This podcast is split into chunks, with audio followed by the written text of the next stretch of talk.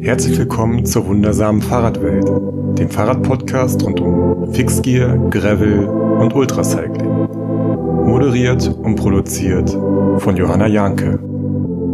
Oder auch die wundersame Familienwelt. Wir äh, benennen den Podcast mal kurz um, denn heute geht es ganz viel um das Thema Vereinbarkeit von Familie und Radsport.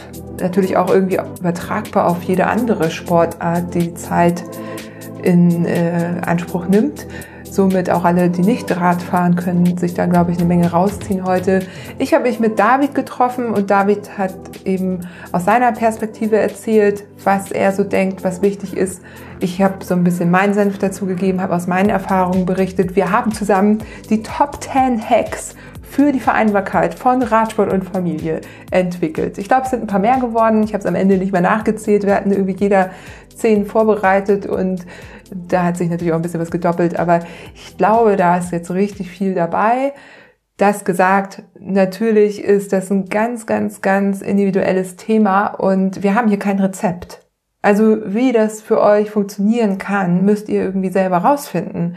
Und wo eure Prioritäten sind, das entscheidet ihr selber. Ich glaube, dazu geben wir aber auch so ein paar Anregungen und wir, ich habe so ein paar Tipps ähm, oder ein paar Tools aus dem Coaching mit eingespielt und es gibt auch Fragen aus der Community.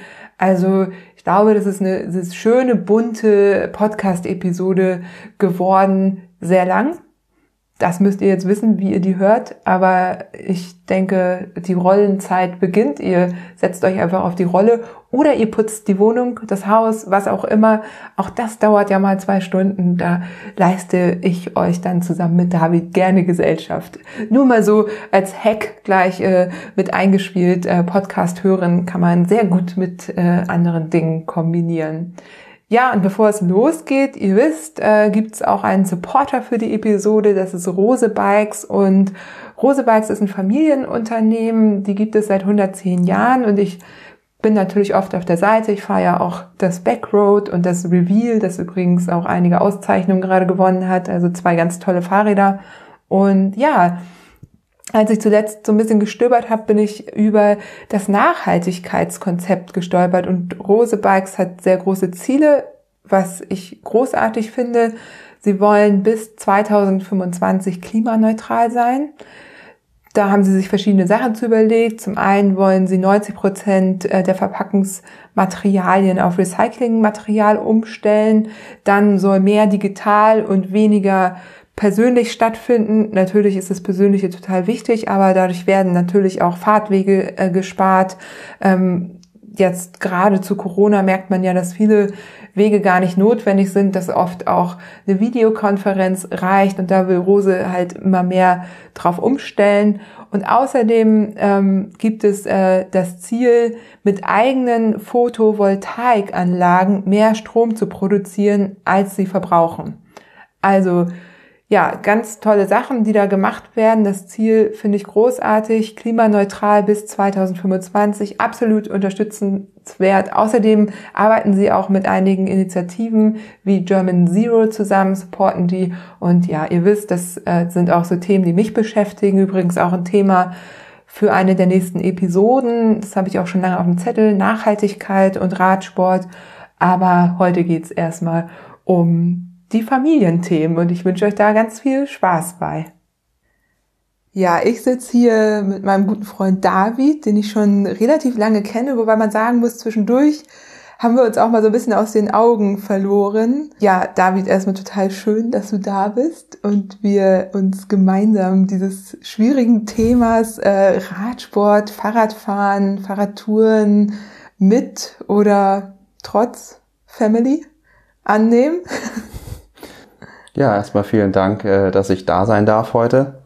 Genau, du hast ja schon gesagt, wir kennen uns schon ein paar Jahre. Ich weiß gar nicht, wann war das? 2009 oder so vielleicht? Zehn? Das ist äh, hier immer so ein Running Gag, äh, dass sich eigentlich so 90 Prozent der Gäste auch schon relativ lange kennen. Also jetzt im Moment ist es nicht mehr ganz so doll. Jetzt gibt es auch äh, viele Gäste, die ich äh, frisch kennengelernt habe oder über den Podcast erst kennenlerne. Aber ja, interessanterweise gibt's dann doch immer noch von damals oder von, ne, du hast damals Bike Polo gespielt. Genau. Ähm, das war, ihr habt äh, parallel zu uns, wir haben auf der Bahn trainiert, in der, ba in, in der Bahn, in der Radrennbahn war so ein Innenfeld und da hat halt Bike Polo äh, Training stattgefunden, mittwochs immer. Und ja, also es gibt auf jeden Fall äh, Schnittmengen und ja, und jetzt äh, haben wir auch irgendwie wieder ein gemeinsames Thema, nämlich du bist auch seit einem Jahr oder über einem Jahr mit äh, dem Gravelbike und Bikepacking und bist jetzt auch drei Orbits gefahren. Darauf kommen wir aber auch noch zu sprechen. So, auf jeden Fall führten unsere Wege wieder zusammen, was ich total schön finde und es hat auch irgendwie mit unserem Thema zu tun weil du hast in der Zwischenzeit zwei Kinder bekommen. Die sind jetzt wie alt? Sechs genau, und sechs und drei. Drei, genau, genau. Fast, fast sieben. Genau, meine Tochter wird jetzt bald sieben. Und der Kleine ist drei geworden im August. Bin jetzt seit einem Jahr, guten Jahr ungefähr getrennt. Und äh, ja, wir haben eben wirklich die Zeit mit den Kindern 50-50 aufgeteilt von Anfang an. Ja, und du hast gesagt, also das äh, hat dir wieder die Zeit für deinen Sport gegeben. Oder unter anderem konntest du deswegen deinen Sport wieder so leben, natürlich mit bestimmten Einschränkungen. Und das ist natürlich was, da haben wir auch schon viel drüber gesprochen. Es ist halt ein bisschen krass, dass man sich erst trennen muss, um wieder Zeit für sich selber zu haben. Mhm. Das ist so blöd, ne? Und das ja. ist ja eigentlich total blöd. Also, dass es vorher eben nicht klappt. Genau, es ist total blöd. Also, es ist ja auch meine Erfahrung so im Bekanntenkreis, dass alle, die getrennte, getrennt erziehende Eltern sind, dass sie alle sagen, boah, ich habe das Gefühl, ich habe so viel mehr Zeit für mich.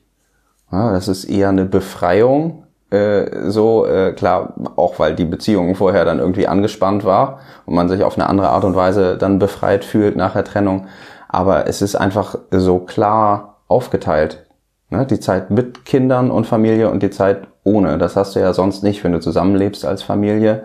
Ist klar, kannst du dich immer absprechen. Musst du auch, wer da macht wann was mit den Kindern oder ohne Kinder. Ähm, aber jetzt ist es für mich ganz klar, die Tage in der Woche, da habe ich die Kinder bei mir und jedes zweite Wochenende eben obendrauf. Und die anderen Tage nicht und ich kann das genau einplanen. Äh, mein Training, irgendwelche anderen privaten Vergnügungen, Verabredungen. Ähm, ich weiß ganz genau, da sitzt niemand zu Hause und wartet mit den Kindern auf mich. Ne? Weil das hat man ja sonst doch oft irgendwie im Kopf.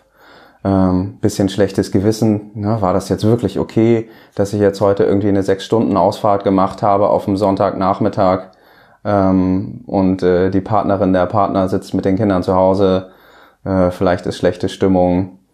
Ja, also diese Gedanken hast du einfach nicht. Ja, ja ich kann das total nachvollziehen und ähm, also ich kann das ja auch mal kurz zu mir selber sagen. Mhm. Ich bin äh, in einer festen Partnerschaft gewesen. Ich bin aber auch zwei Jahre alleinerziehend gewesen. Nicht mit dem Wechselmodell, sondern wirklich ganz klassisch so, dass ich nur jedes zweite Wochenende und einen Abend in der Woche äh, kinderfrei hatte.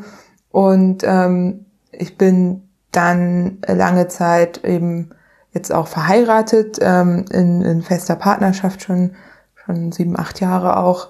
Ähm, trotzdem lange Zeit hauptverantwortlich für die Kinder gewesen. Das muss man auch, ne, innerhalb der Partnerschaft ist es ja so oder so geregelt, ne, das so und da war ich halt trotzdem noch die Hauptverantwortliche für die Kinder natürlich ähm, oder was heißt natürlich, so, so war das eben bei uns. Ähm, da ändert sich jetzt zum Beispiel seit ein paar Monaten ganz viel, seit Corona, aber ja, was ich damit nur sagen will, also die Situationen ähneln sich natürlich auf eine Art, sind aber natürlich höchst individuell. Ne? Wie viel Support hast du? Sind die Großeltern vielleicht in der Nähe und so weiter? Deswegen bei allem, was wir heute besprechen, mhm. und äh, jetzt habe ich gerade natürlich mit so einem Hammer gestartet, irgendwie Trennung und oh nein und so, aber ähm, ja, die Statistiken sind einfach gegen uns. Also ne, es gibt halt viele Trennungen. So und ähm, Genau, deswegen äh, gibt heute natürlich auch die Top 10 Live-Beziehungs- äh, trotz Radsport und Kindern. Hacks. Übrigens auch übertragbar auf alles andere, was ihr gerne machen wollt äh, in eurer freien Zeit. Denn ich glaube, das ist das, was einfach äh, auf eine Art ähm, schwierig ist, sich zu erhalten. Freie Zeit und, und frei verfügbare Zeit, die wo, wo ihr einfach machen könnt, was ihr wollt. Wenn Kinder da sind, gibt's nicht mehr viel Zeit. Es gibt eigentlich immer nur ganz schön viel zu tun.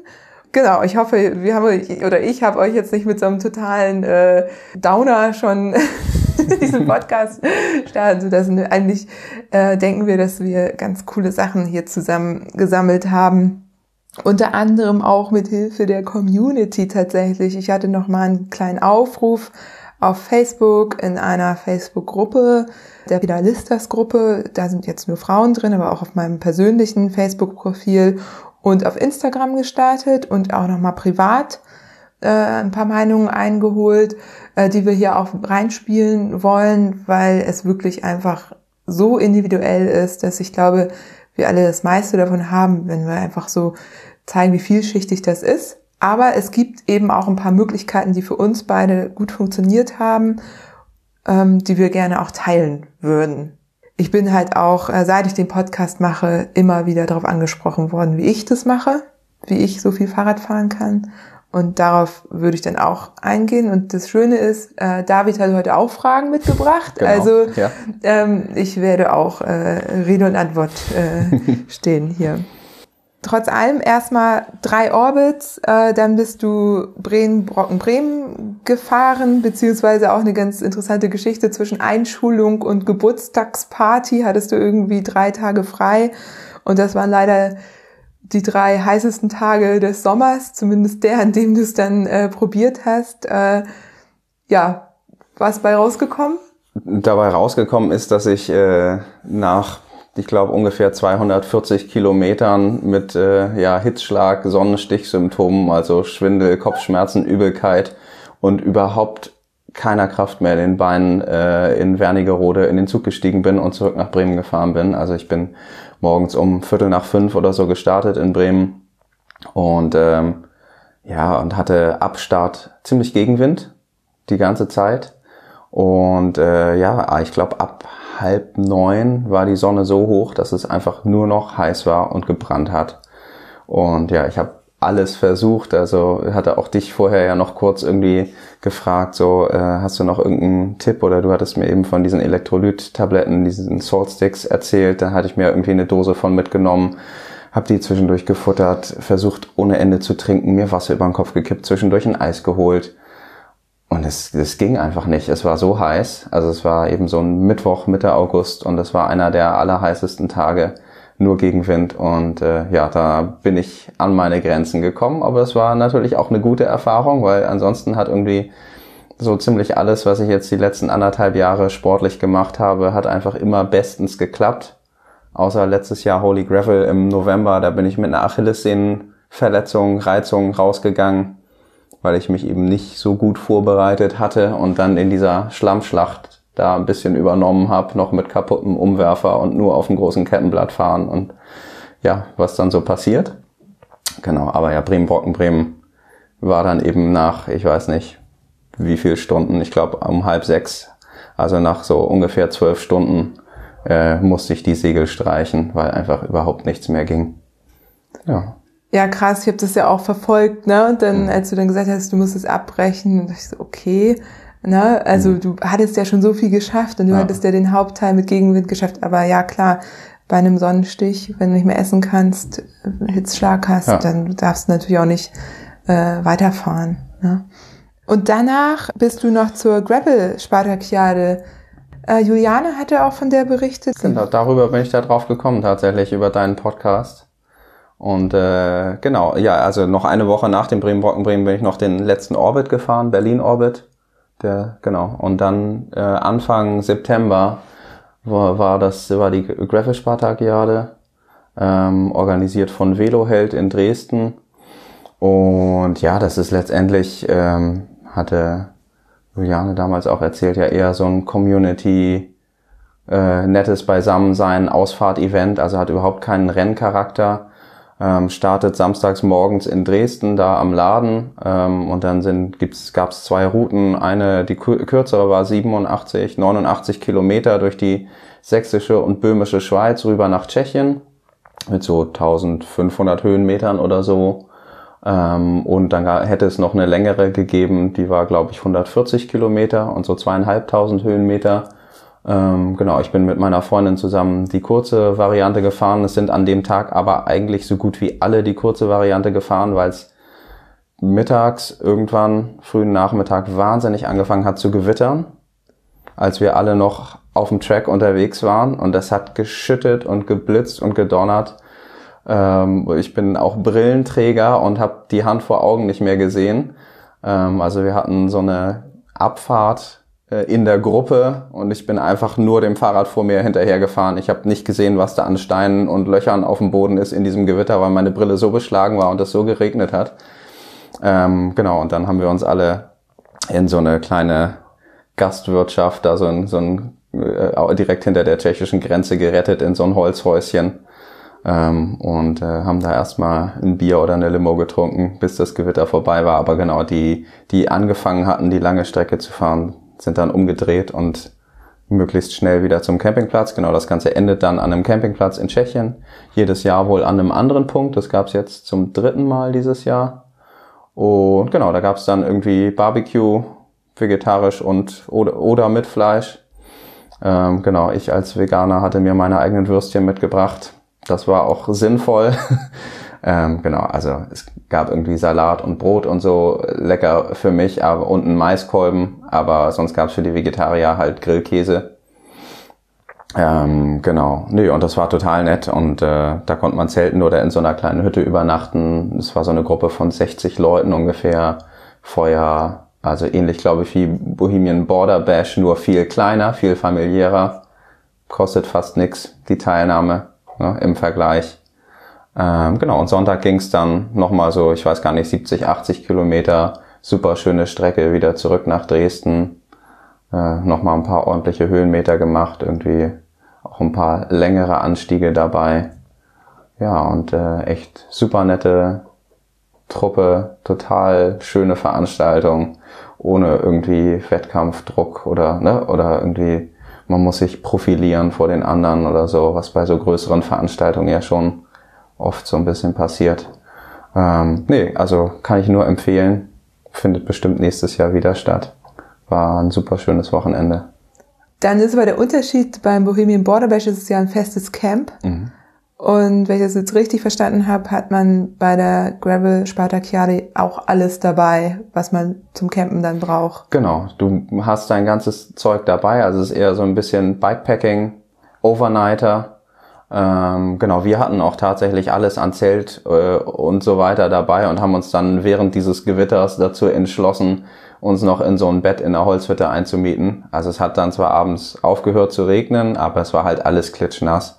Und wir haben gesagt, ach komm, wenn noch was frei ist, nehmen wir die komfortable, bequeme Variante und gehen in so ein Hüttchen. Genau, aber es hatten eben alle irgendwie ihre Schlafsäcke auf jeden Fall dabei und Klamotten und sind eben alle mit Taschen gefahren. Also es ist nicht und es gibt ja auch gibt dann auch kein Rennen und es ist ja ein Tag hin, ein Tag zurück. Das äh, Bohemian Border Bash geht ja drei oder vier Tage, glaube ich.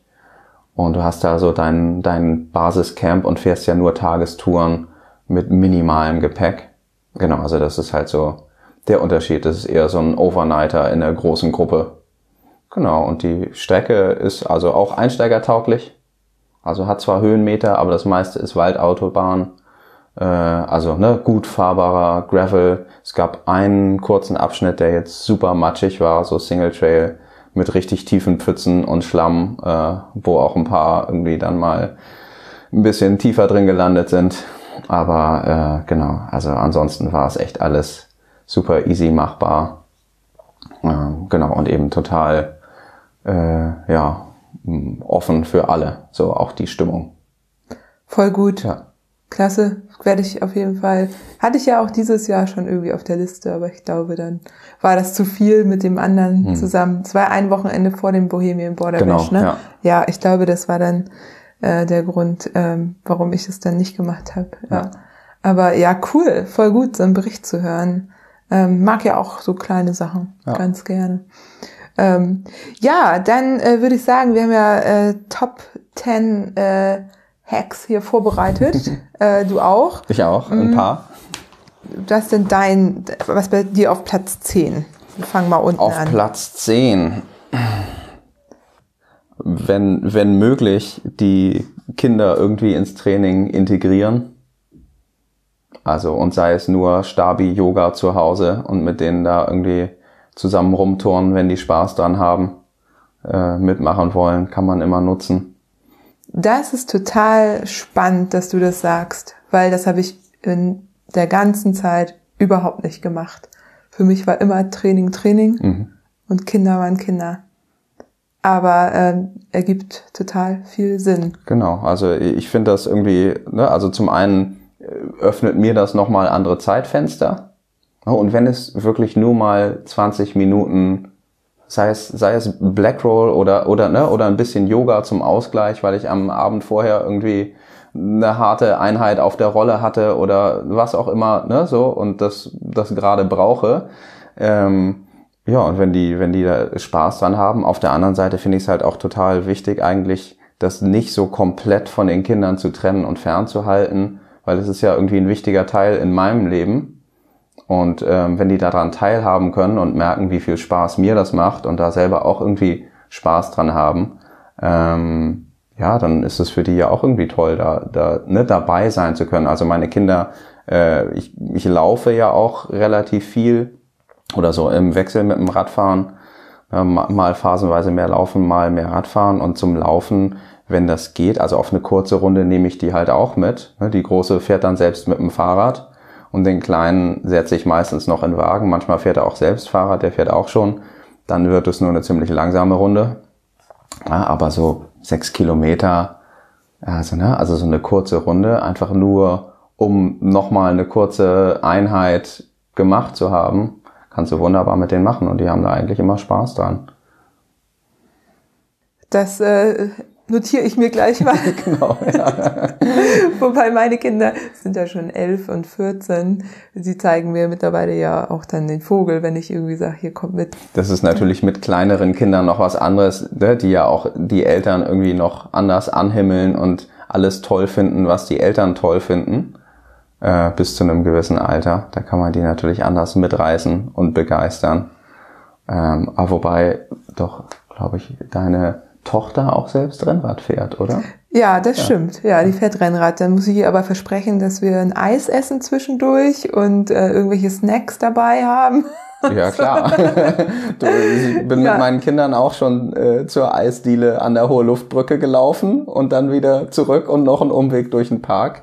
Wenn es das ist, was mir das ermöglicht, ne, oder uns das gemeinsam ermöglicht, finde ich das völlig in Ordnung, die mit Eis zu loggen. Da äh, gab es auch eine äh, Frage zu, wie man Kinder motiviert mitzufahren, also zum Fahrradfahren motiviert. Ähm, äh, tatsächlich, also Eis, Spielplätze.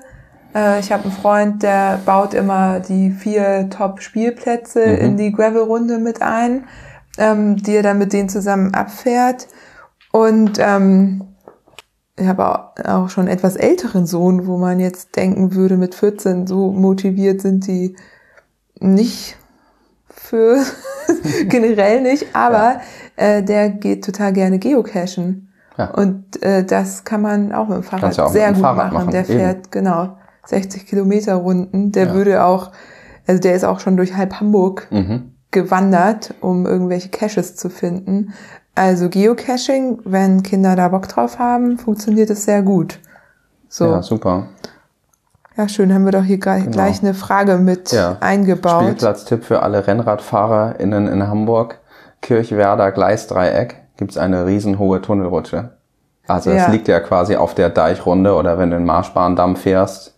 Ähm, also für alle mit größeren Kindern in Hamburg, um Hamburg, äh, die noch auf den Spielplatz gehen, kann man da wunderbar hinfahren. Ich bin mit meinen da bisher nur mit dem Lastenrad hingefahren, habe die vorne reingesetzt. Also ich habe dann eine 60 Kilometer Tour mit Zuladung gemacht und die hatten Spaß, weil sie in der Kiste sitzen konnten und äh, irgendwie auf dem Spielplatz spielen zwischendurch. Genau. Lastenrad, ja, Ja. das ist auch so ein Thema, ne? Ordentlicher Trainingseffekt. Ja, also ich habe kein eigenes, ich leihe mir ab und zu mal eins. Aber klar, äh, hast du auch, also ich weiß nicht, wie hoch der Trainingseffekt ist, aber kannst dich natürlich auch ordentlich verausgaben mit so einem Lastenrad.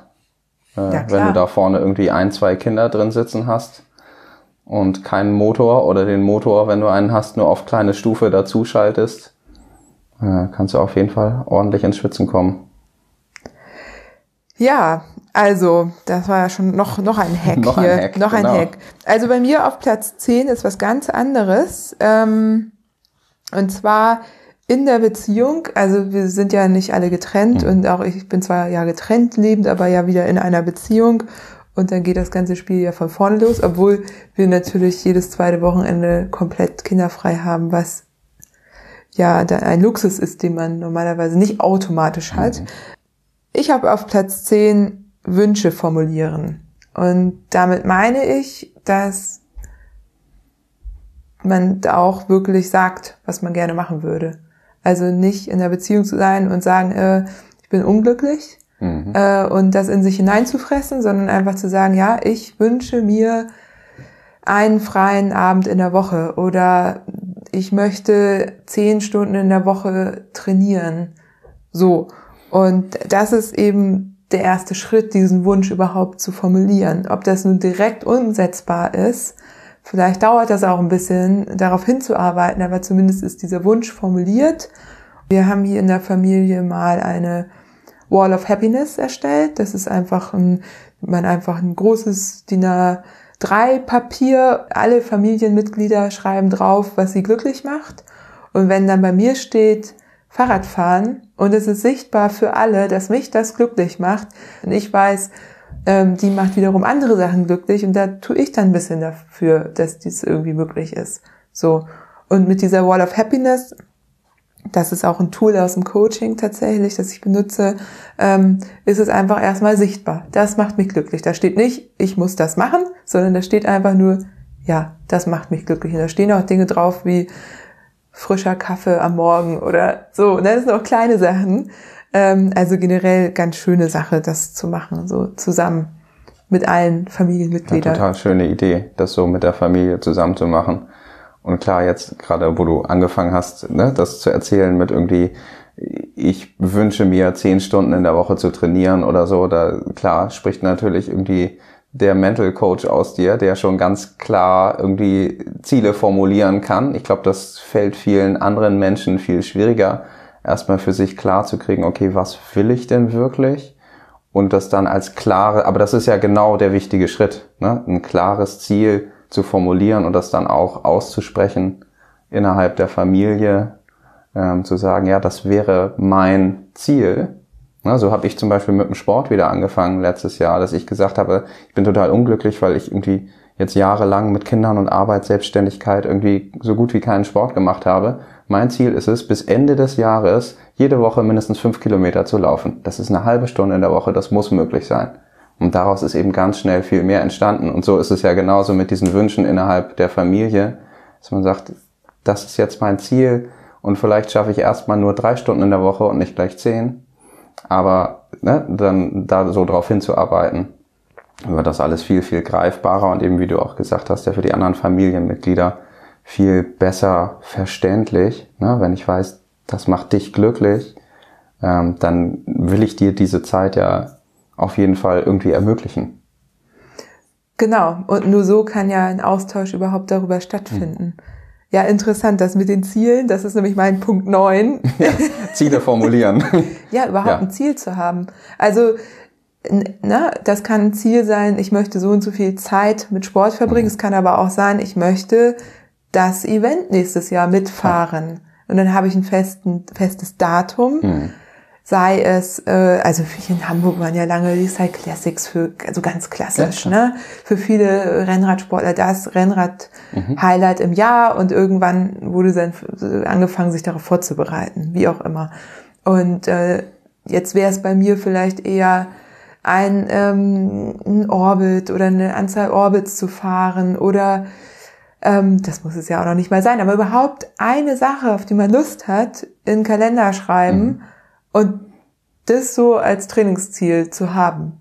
So. Wenn Absolut. man darauf Bock hat. Wenn ja. man auf Events natürlich, wenn man einfach nur Bock hat, sich zu bewegen oder eine Tour kann ja auch ein Ziel sein, auf die man sich dann irgendwie vorbereitet. Genau, also man muss ja auch gar nicht immer auf irgendwelchen großen Events sein oder an Wettkämpfen teilnehmen. Kann mir ja auch für mich als Ziel formulieren, ich möchte, weiß ich nicht, mit dem Rad äh, von Hamburg bis nach, weiß ich nicht, Berlin fahren innerhalb mehrerer Tage oder ich wollte schon immer mal nach Kopenhagen und mache da einen Overnighter mit Freunden draus. Ne? Das ist so mein Jahresziel und dafür will ich aber fit sein.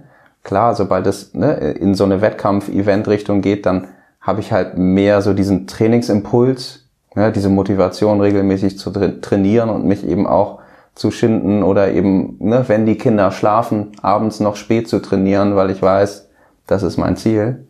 Aber ähm, das kann ja dann jeder, jede für sich ja, so äh, gucken, was, was ist denn dann dem Ziel auch angemessen. Genau, ich glaube, da ist es wichtig, dann einmal in sich hereinzuspüren, ob dieses Ziel dann Stress verursacht.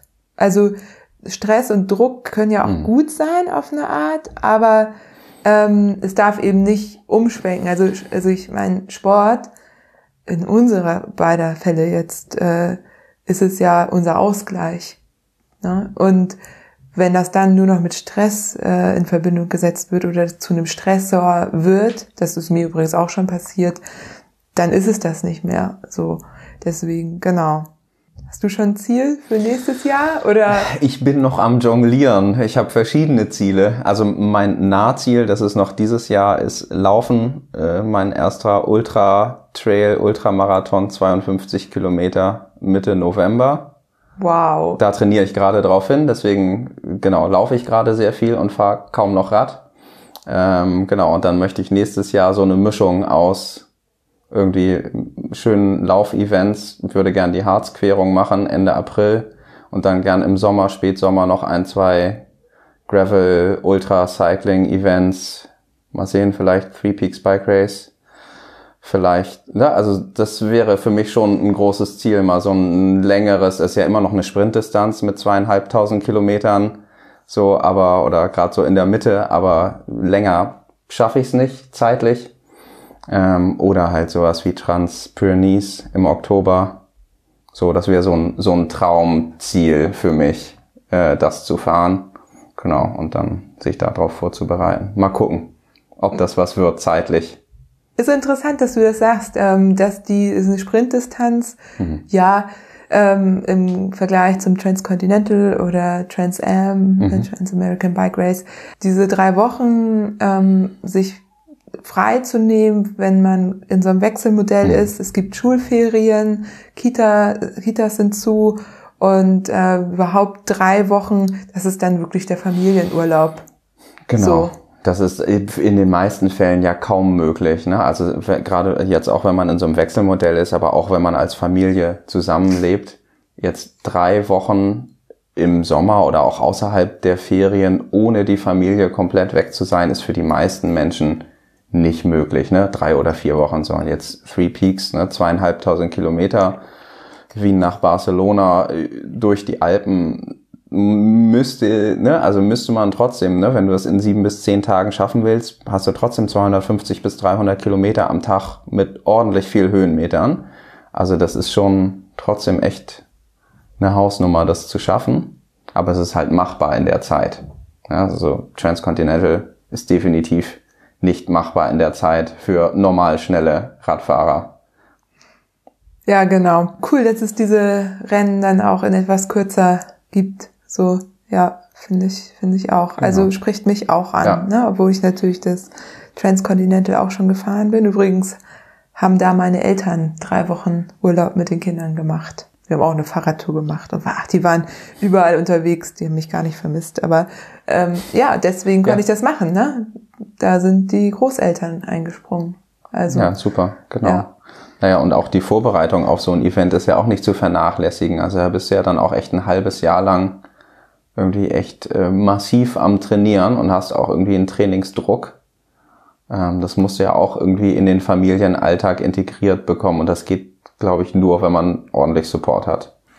Ich trainiere weniger als die Menschen so denken oder habe, habe auch weniger trainiert. Jetzt trainiere ich eh gerade ein bisschen weniger, aber auch zu der Zeit habe ich weniger trainiert, als die meisten vermuten, weil ich einfach immer einen Trainingsplan hatte und äh, eher Qualität statt Quantität mhm.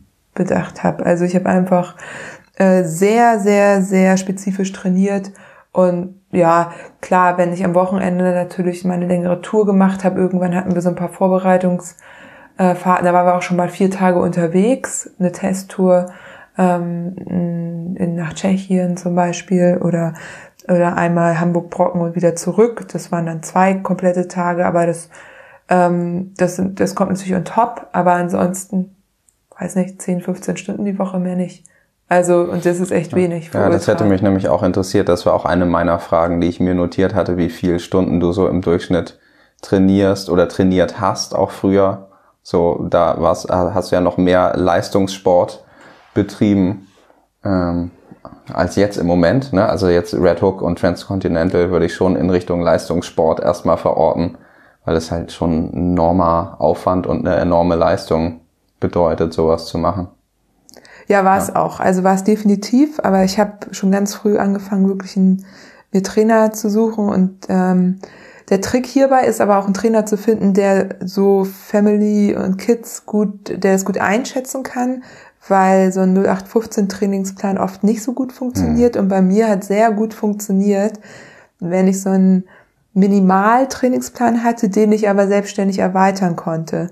Das hat nämlich dann dazu geführt, dass ich immer meine Trainingseinheiten auch absolvieren konnte, auch wenn mal irgendwas dazwischen gekommen war, dass ich irgendwie doch weniger Zeit hatte aber ähm, die auch erweitern konnte. Also meine Intervalle, die ich gefahren bin, die konnte ich, da konnte ich mehr von machen oder ähm, noch eine quasi 60 Kilometer davor hängen und dann die Intervalle am Schluss. Das ist so so eine goldene, weiß ich nicht, Regel.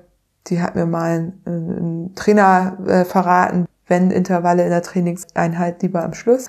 Und so konnte ich halt 1,5 Stunden trainieren oder 3,5. Also ne, war dann flexibel und konnte das irgendwann ganz gut einschätzen selber, was ich machen konnte.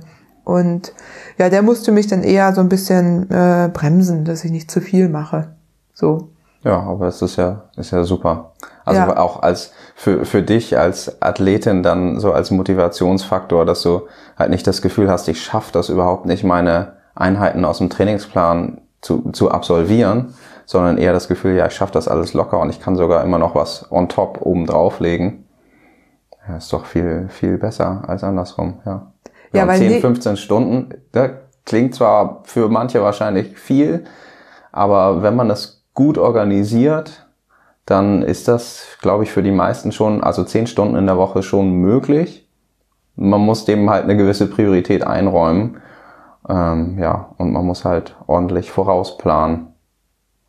Ich bin großer Planer.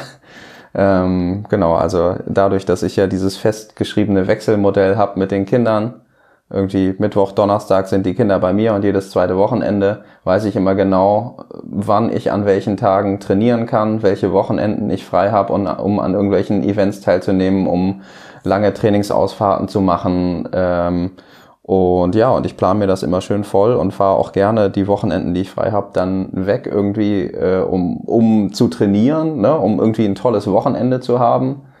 Ähm, sei es irgendwie mit Freunden einen Overnighter fahren, sei es mit meiner Freundin irgendwo hinfahren und wir laufen das ganze Wochenende, ne? was auch immer, oder man nimmt an irgendeinem Event teil, dann hat man halt immer so festgesetzte Ziele, wo man weiß, oh ja, in zwei Wochen, in vier Wochen, in sechs Wochen bin ich da und da, da freue ich mich drauf und ähm, ziehe das dann auch wirklich durch. Ähm, und äh, ja, weil sonst ähm, bleibt man doch immer schnell hängen. Und genauso unter der Woche. Jetzt, ähm, klar, also ich arbeite halt auch seit zumindest Anfang diesen Jahres eigentlich immer mit einem Trainingsplan. Ähm, erst also ne, so irgendwie für die Rolle und ähm, jetzt im Moment fürs Laufen so kriege ich den geschrieben. Aber da gebe ich ja auch genau vor, äh, an welchem Tag ich wann welches Zeitfenster habe, wann ich nur zu Hause irgendwie Stabi-Einheiten machen kann, wann ich raus kann, wie lange ich raus kann. Ähm, ja, und dann, gut, ich bin aber auch relativ gut da drin oder diszipliniert da drin, diesen Plan dann auch umzusetzen. Ja, auch wenn es dann abends um halb neun noch äh, bedeutet, irgendwie, ich muss mich jetzt noch eine Stunde richtig quälen oder morgens um sechs aufstehen, damit ich vor der Arbeit irgendwie meine 15 Kilometer laufen kann oder eben Early Bird fahren kann oder so. Ähm, aber das äh, erleichtert das für mich total. Was dabei halt verloren geht, ist so ein bisschen die Spontanität. Ja, also das ist die negative Seite, wenn man dann irgendwie mal kurzfristig eingeladen wird fürs nächste Wochenende und man hat schon die, weiß ich nicht, nächsten acht Wochen eigentlich verplant, muss man halt doch öfter mal absagen. Ja, ich bin da so ein bisschen das Gegenteil. Also als ich einen Trainingsplan hatte, habe ich den natürlich auch befolgt und der ja. hat mir ordentlich Struktur auch gegeben. Jetzt, wo ich keinen Trainingsplan habe, helfen mir feste und regelmäßige Termine. Also feste Trainingstermine zum Beispiel, dass ich weiß, jeden Dienstagmorgen fahre ich ein Early Bird, jeden Mittwochabend mache ich hier bei St. Pauli das Training. Dann muss ich nämlich hier nicht darüber diskutieren. Ja, es ist ja dann fast wie ein Trainingsplan. Ne, nur, also nur, dass du halt keine festgeschriebene Einheit drin hast, so, aber du weißt, ne, dienstags morgens fahre ich Rad, mittwochs abends fahre ich Rad, das wissen auch alle anderen Familienmitglieder. Ähm, dafür haben die an anderen Tagen ihre festen Termine ne, oder Zeitslots, um was für sich alleine zu machen. Ähm, so, ich meine, ihr fahrt ja auch beide Rad. So, und äh, fahrt ja auch öfter zusammen, wie man gerade hören konnte im letzten Podcast. Aber ähm, ja, ne, also fahrt ja auch unabhängig voneinander und dann äh, wechselt ihr euch halt wunderbar ab. Das, äh, genau, und in anderen Familien sind es dann vielleicht, fahren nicht beide Rad, aber die meisten haben ja irgendein Hobby, irgendeine Leidenschaft. Ja, oder es, es sind eben die Treffen mit Freunden, die ihnen besonders wichtig sind. Ja, man muss es irgendwie doch festmachen, ne? auch wenn man oft vor der, davor zurückschreckt, so das so fest zu vereinbaren. Ich glaube, das hilft ganz viel. Dazu habe ich eine ganz äh, tolle Nachricht bekommen von Ralf auf Facebook. Äh, der hat nämlich genau dazu auch was äh, geschrieben, zu den kinderfreien Tagen. Mhm. Als wir noch ohne Kinder waren, konnte ich samstags und sonntags die Zeit zum Radfahren frei nutzen. Mit Kindern haben wir die Regelung samstags kidsfrei für die Dame, sonntags für den Herrn.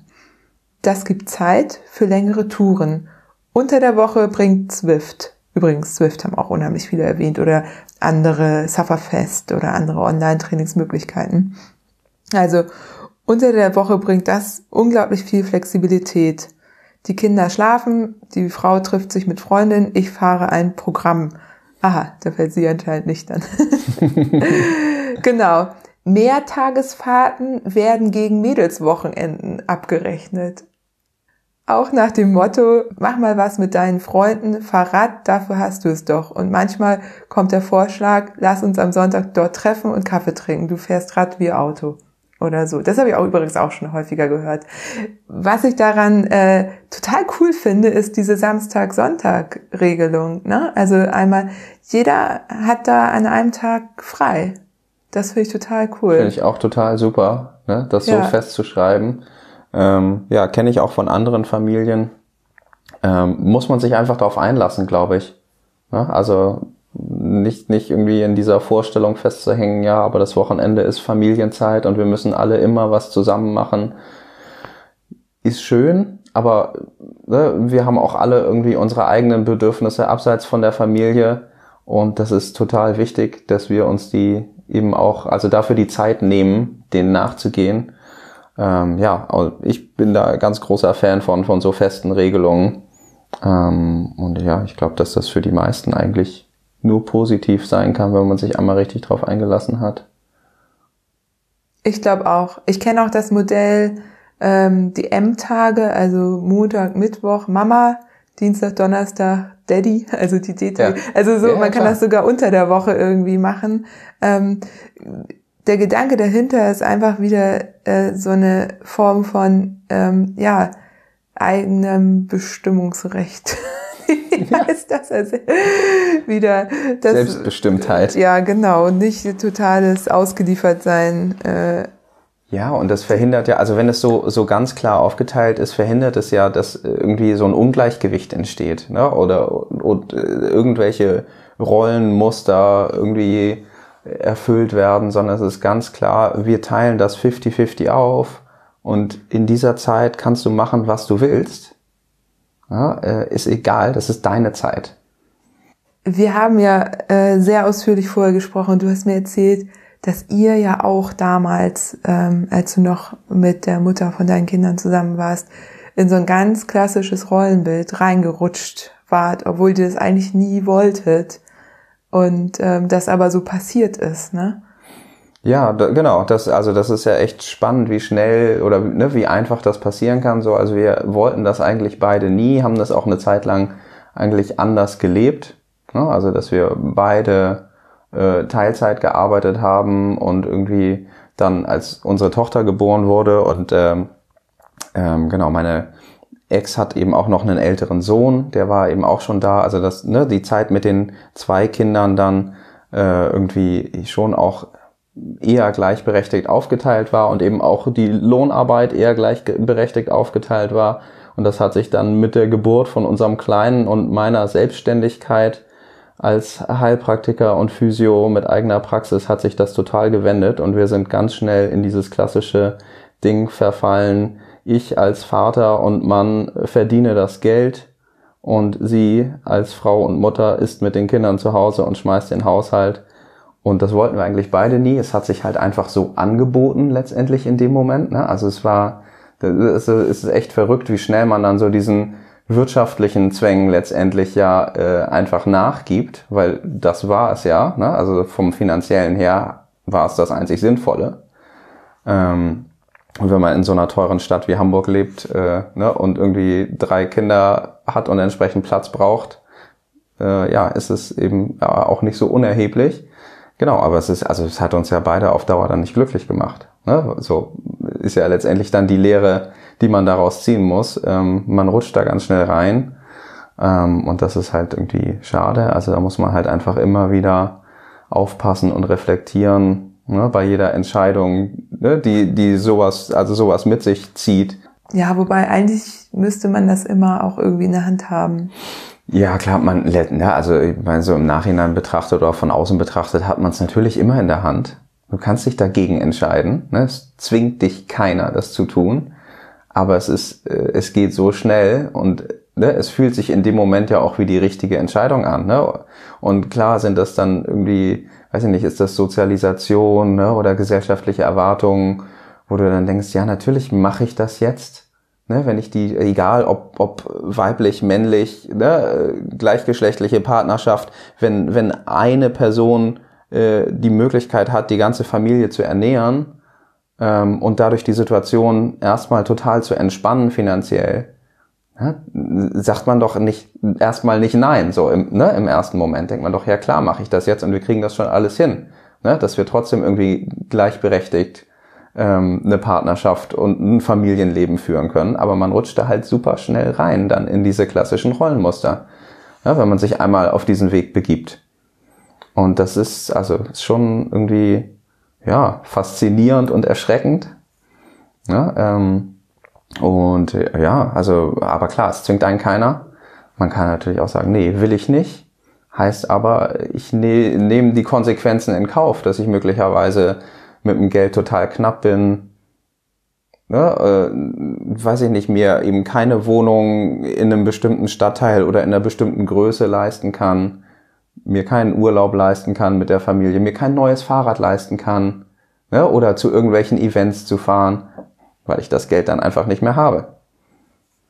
Ist das denn die Konsequenz? Also ich meine, mein Ideal ist im Grunde auch, dass beide gleichermaßen zum Haushaltseinkommen beitragen und beide gleichermaßen auch Verantwortung für die Kinder tragen. So auch alles drumherum. Also ja, es ist halt die, die steuerlich natürlich äh, schwierig, ne? Also mhm. die da wirst du natürlich knallhart benachteiligt. Das ist einfach wirklich, finde ich, ein Fehler im System so. Aber ähm, wie ist das denn? Ist der Preis so hoch dafür? Naja, das weiß nicht in jedem Fall wahrscheinlich. Ne? Also es kommt ja auch immer drauf an, was machen beide beruflich. Ne? Also wie sind die Einkommensverhältnisse äh, und so weiter und so fort. Wo lebt man? Wie teuer ist es dort zu leben? Aber also es war jetzt so ein bisschen die Extreme natürlich dargestellt. Ähm, aber in unserem Fall wäre es so gewesen. So, ähm, ne, dass es schon zwei ziemliche Extreme gewesen wären. Und äh, ja, und dann entscheidet man sich halt erstmal für das vermeintlich äh, bequeme, sichere, ne, wie auch immer, äh, in, in der Situation, wo man denkt, okay, damit haben wir ein gutes Leben, haben ein gutes Auskommen und können trotzdem viele tolle Sachen machen. Ja, ähm, und ich kann mir eben weiter meinen Radsport leisten oder Surfurlaub oder was auch immer, ähm, was sonst vielleicht nicht mehr gehen würde. Mm, aber klar, das ist halt auch, auch das ist natürlich ein Fehler im System. Ne? Also, dass, dass man immer noch in diese Situationen gebracht und gezwungen wird. Wäre natürlich wünschenswert, dass eben es viel mehr gefördert wird, dass eben beide 25, 30 Stunden die Woche arbeiten und damit gut die Familie irgendwie ernähren können und äh, ja, eben auch noch Zeit für was anderes drumherum ist. Ja, da ist man, hängt man da mit drin. Gut, dann äh, auf Platz 8 bei mir ähm, ist, äh, habe ich mir aufgeschrieben, Rollen sichtbar machen, weil nämlich in den Fällen, wo das so ist, wie du es gerade beschreibst, ähm, gibt es ja oft dann automatisch die Aufteilung äh, der oder die Partnerin, die zu Hause bleibt, macht halt alles auch rund um die Familie. Teilweise ähm, gibt es Modelle, wo ein Partner, eine Partnerin ähm, 20 Stunden arbeitet plus Kinder sozusagen mhm. und äh, der andere Partner Vollzeit. Und ja, was ich da beobachtet habe, ist, dass, ähm, äh, dass dieses, diese, diese Arbeit, die quasi die Kinder beinhaltet, diese ganze, wer geht irgendwie zum Arzt, irgendwie, wer hat die ganzen Termine im Kopf, so dieses Ganze, was nicht direkt sichtbar ist, Haushalt, alles, was so noch dazugehört, Rollen sichtbar machen. Das kann man einmal für sich selber machen, also einfach mal aufschreiben, welche Rollen man eigentlich hat oder Frau, also so mhm. äh, selber, ich bin die Partnerin, ich bin die Mutter, ich bin vielleicht auch noch eine Tochter, weil ich mich noch um meine Mutter mitkümmere. Ich bin, ich arbeite da und da, ich bin so und dieses Rollen sichtbar machen, das ist übrigens auch ein Tool aus dem Coaching, ja, da gibt es einfach ziemlich viele gute Sachen die man auch selber machen kann, ne? ohne dass da ein Coach daneben sitzt, äh, kann man das für sich machen, einfach mal alles aufschreiben. Ähm, bei mir war es halt als Selbstständige krass. Ich hatte da eine Liste von 20 verschiedenen Rollen, habe dann auch entschieden, davon welche äh, zu streichen. Das kann man nämlich auch entscheiden, weil das macht einen verrückt. Mhm. Auf der anderen Seite gibt es aber auch Rollen, die man auch selber vernachlässigt. Also ich, meine Rolle als Sportlerin, wenn ich da sehe, die, die Rolle habe ich, aber die hat so eine niedrige Priorität, ja kein Wunder, dass da nichts passiert. So, wenn die mir aber wichtig ist, dann äh, ist nämlich, passiert nämlich genau das, dass ich den Wunsch äußere, eine bestimmte Anzahl von Stunden in der Woche eben in dieser Rolle zu verbringen. Ähm, und dann kann man darauf hinarbeiten. So. Ich hoffe, das war jetzt nicht zu kompliziert von mir erklärt, aber es ist im Grunde ähm, ein, man kommt so von, von so einer reaktiven Lebensweise, wo man immer nur am Rotieren ist und auf alles reagiert und versucht irgendwie noch dit und dat und jenes, ähm, in ein proaktives Ich möchte diese Rollen leben und ich sorge dafür, dass ich genau diese Rollen lebe. Ich finde das immer super, sich sowas äh, zu verdeutlichen und auch zu verschriftlichen, ähm, sei es eben so, so bestimmte Rollen, die man hat oder bestimmte Wünsche, Ansprüche ne, oder auch einfach nur äh, sich mal aufzuschreiben, ja, was, was macht mich denn im Moment in meinem Leben glücklich oder ne, was stört mich, was stresst mich, das mal aufzuschreiben und dann zu gucken, okay, was, was kann ich vermeiden oder ne, was, was habe ich in meinem Leben, was, äh, was toll ist und dem muss ich Wertschätzung oder ne, dem sollte ich Wertschätzung geben und mich von dem Rest nicht so stressen lassen. Ja, aber total gut, diese Rollen mal einfach aufzuschreiben und dann eben auch zu priorisieren im Zweifelsfall. Ne? Ja, du entscheidest dann im Grunde, welche Rolle du wie leben willst, wie, wie doll. Ne? Du kannst dir dann auch deine deinen Tag wirklich in Zeit einteilen oder deine Woche und bestimmen, ich möchte zwei Stunden in der Woche als äh, in der Rolle der ja, Sportlerin mhm. verbringen und äh, die diese Zahl ist fest und die plane ich mir auch entsprechend so mit ein. So oder ich möchte drei Stunden als äh, Mutter komplett für meine Kinder da sein, im Sinne von, ich bin nicht nur anwesend, sondern wir machen irgendwas Intensives zusammen, dann plane ich mir die auch ein. Man kann sowas auch als wunderbar mit einem Coach zusammenarbeiten. Manchmal ist es ganz gut, einen Sparring-Partner oder Partnerin ja. dafür zu haben. Ähm, ich habe die Rollen hier hängen, aber ich brauche auch regelmäßig äh, jemanden, der mich dann so ein bisschen daran erinnert.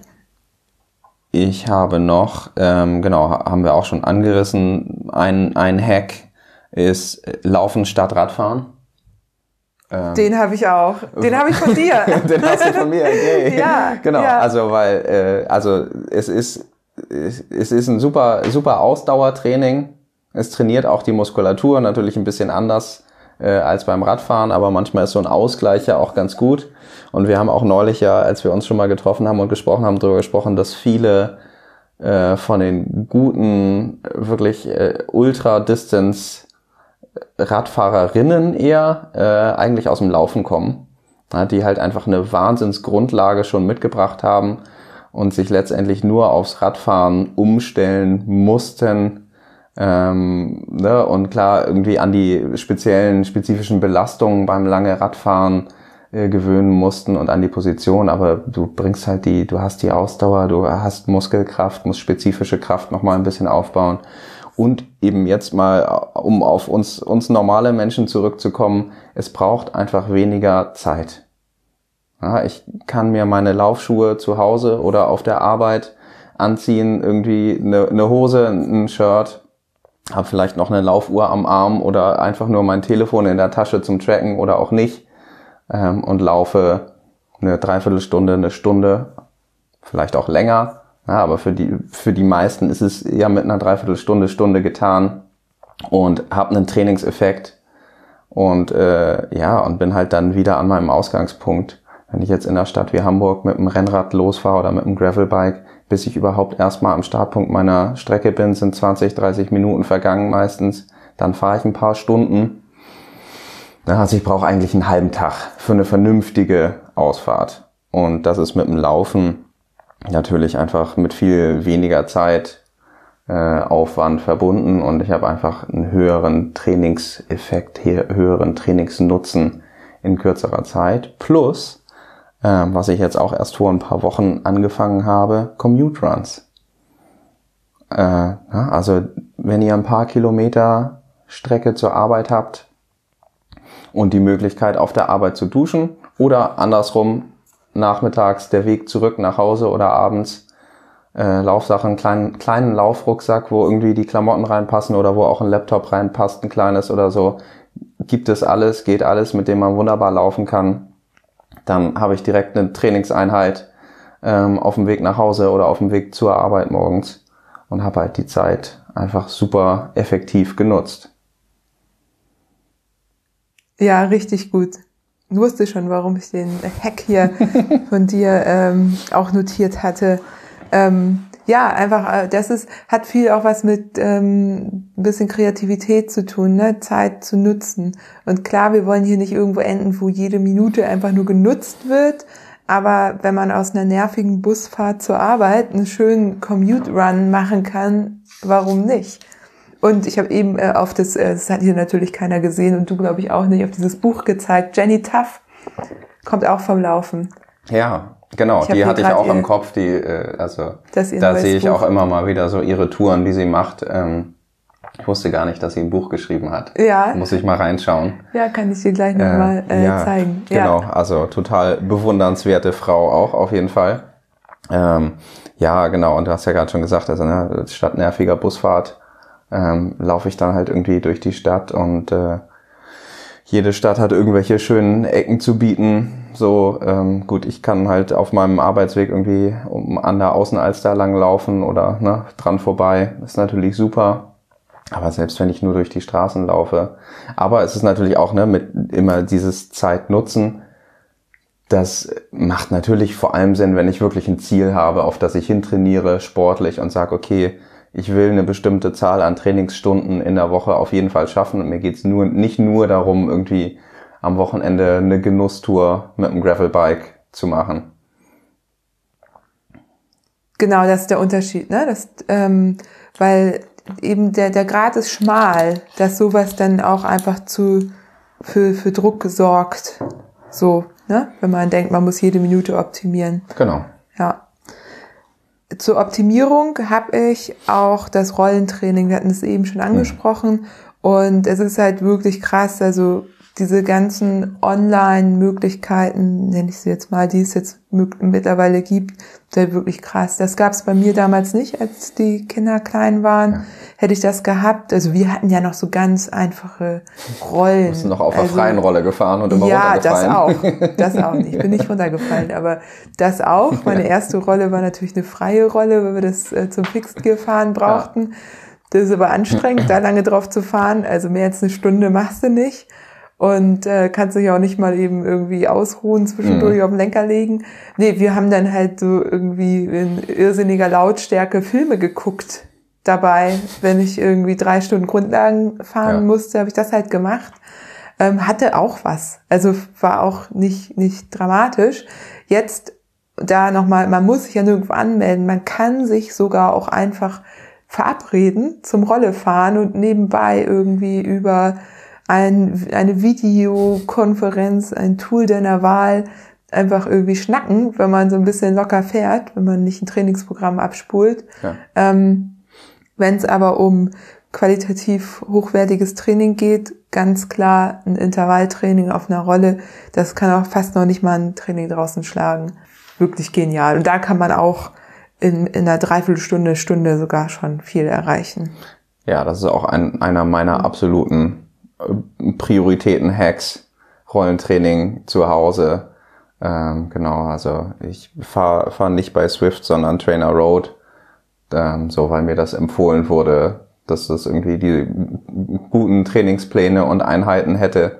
So und ähm, ja, genau, ich fahre auch nicht länger als eine Stunde oder 75 Minuten oder so maximal da drauf. So drehe ich durch. Nee, also habe ich auch tatsächlich, also ich mache das dann halt abends, wenn die Kinder schlafen. So, weiß ich nicht, setze ich mich um halb neun, viertel vor neun oder so noch auf die Rolle und fahre dann eine Stunde und dann für länger ist es dann einfach zu spät. Das packe ich dann nicht mehr.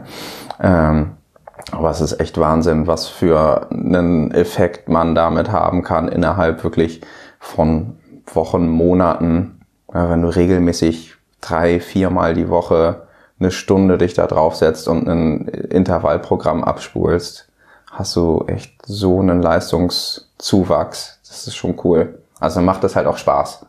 Ne? Oder mir. So, ich ziehe da draus dann Spaß und Energie und Motivation. So, wenn ich merke, okay, da tut sich was und beim nächsten FTP-Test sieht man irgendwie ein messbares Ergebnis, auch wenn es sau weh tut. Ähm, so. Ja, das ist, ist echt, echt eine super Sache. Also einfach mal testen. Das kannst du machen, wenn die Kinder zu Hause sind. Ähm, man kann es abends machen. Was äh, ja einige wissen, ist, dass ich früher relativ äh, ambitioniert Rugby gespielt habe und auch zusammen mit den Kindern in Australien war. Da waren die ein halbes Jahr und zweieinhalb. Das heißt, ne, gerade mhm. äh, so die Elternzeit noch genutzt. Ich habe aber studiert und äh, da waren wir auch komplett als Familie und wir wollten aber beide am gleichen Abend in der Woche trainieren. Und beim Teamsport ist es ja nicht so, dass du dir die Zeit aussuchen kannst. Da gibt es einen festen Trainingstermin, beziehungsweise es gibt meistens zwei oder drei feste Trainingstermine in der Woche und entweder du gehst halt hin oder nicht. So. Übrigens auch ein Grund, warum Teamsportarten irgendwann auch schwierig werden mit mhm. Familie. Aber das ist nochmal ein anderes Thema. Ähm, was wir gemacht haben, uns war das wirklich sehr wichtig. Also mein äh, Ex hat auch Rugby gespielt und jeder, der sich so ein bisschen mal mit Rugby beschäftigt hat, weiß, dass es in Australien Nationalsport ist und einfach richtig geil ist, da zu spielen. Und ja, wir haben uns äh, für relativ viel Geld dann einen Babysitter gegönnt. Und das war die beste Entscheidung überhaupt, weil das hat uns sehr, sehr, sehr glücklich gemacht. Und das haben wir einfach investiert. Und alle, die hier nicht unbedingt äh, Großeltern oder sehr gute Freunde zur Verfügung haben, empfehle ich das, über diese Investition nachzudenken. Es tut zwar weh, wenn man irgendwie ein Fuffi hinlegt für ein Abendtraining. Das ist echt hart. Ja. Äh, und ich sag auch gleich, das äh, muss man sich natürlich auch leisten können. Das ist äh, toll, wenn ich hier sage, ja, mach das. Ähm, aber wir haben auch schon drüber gesprochen, oft kann man sich Dinge leisten, ähm, macht es aber nicht, weil man vielleicht zu geizig ist. Also wenn man es machen könnte, ist es wirklich cool.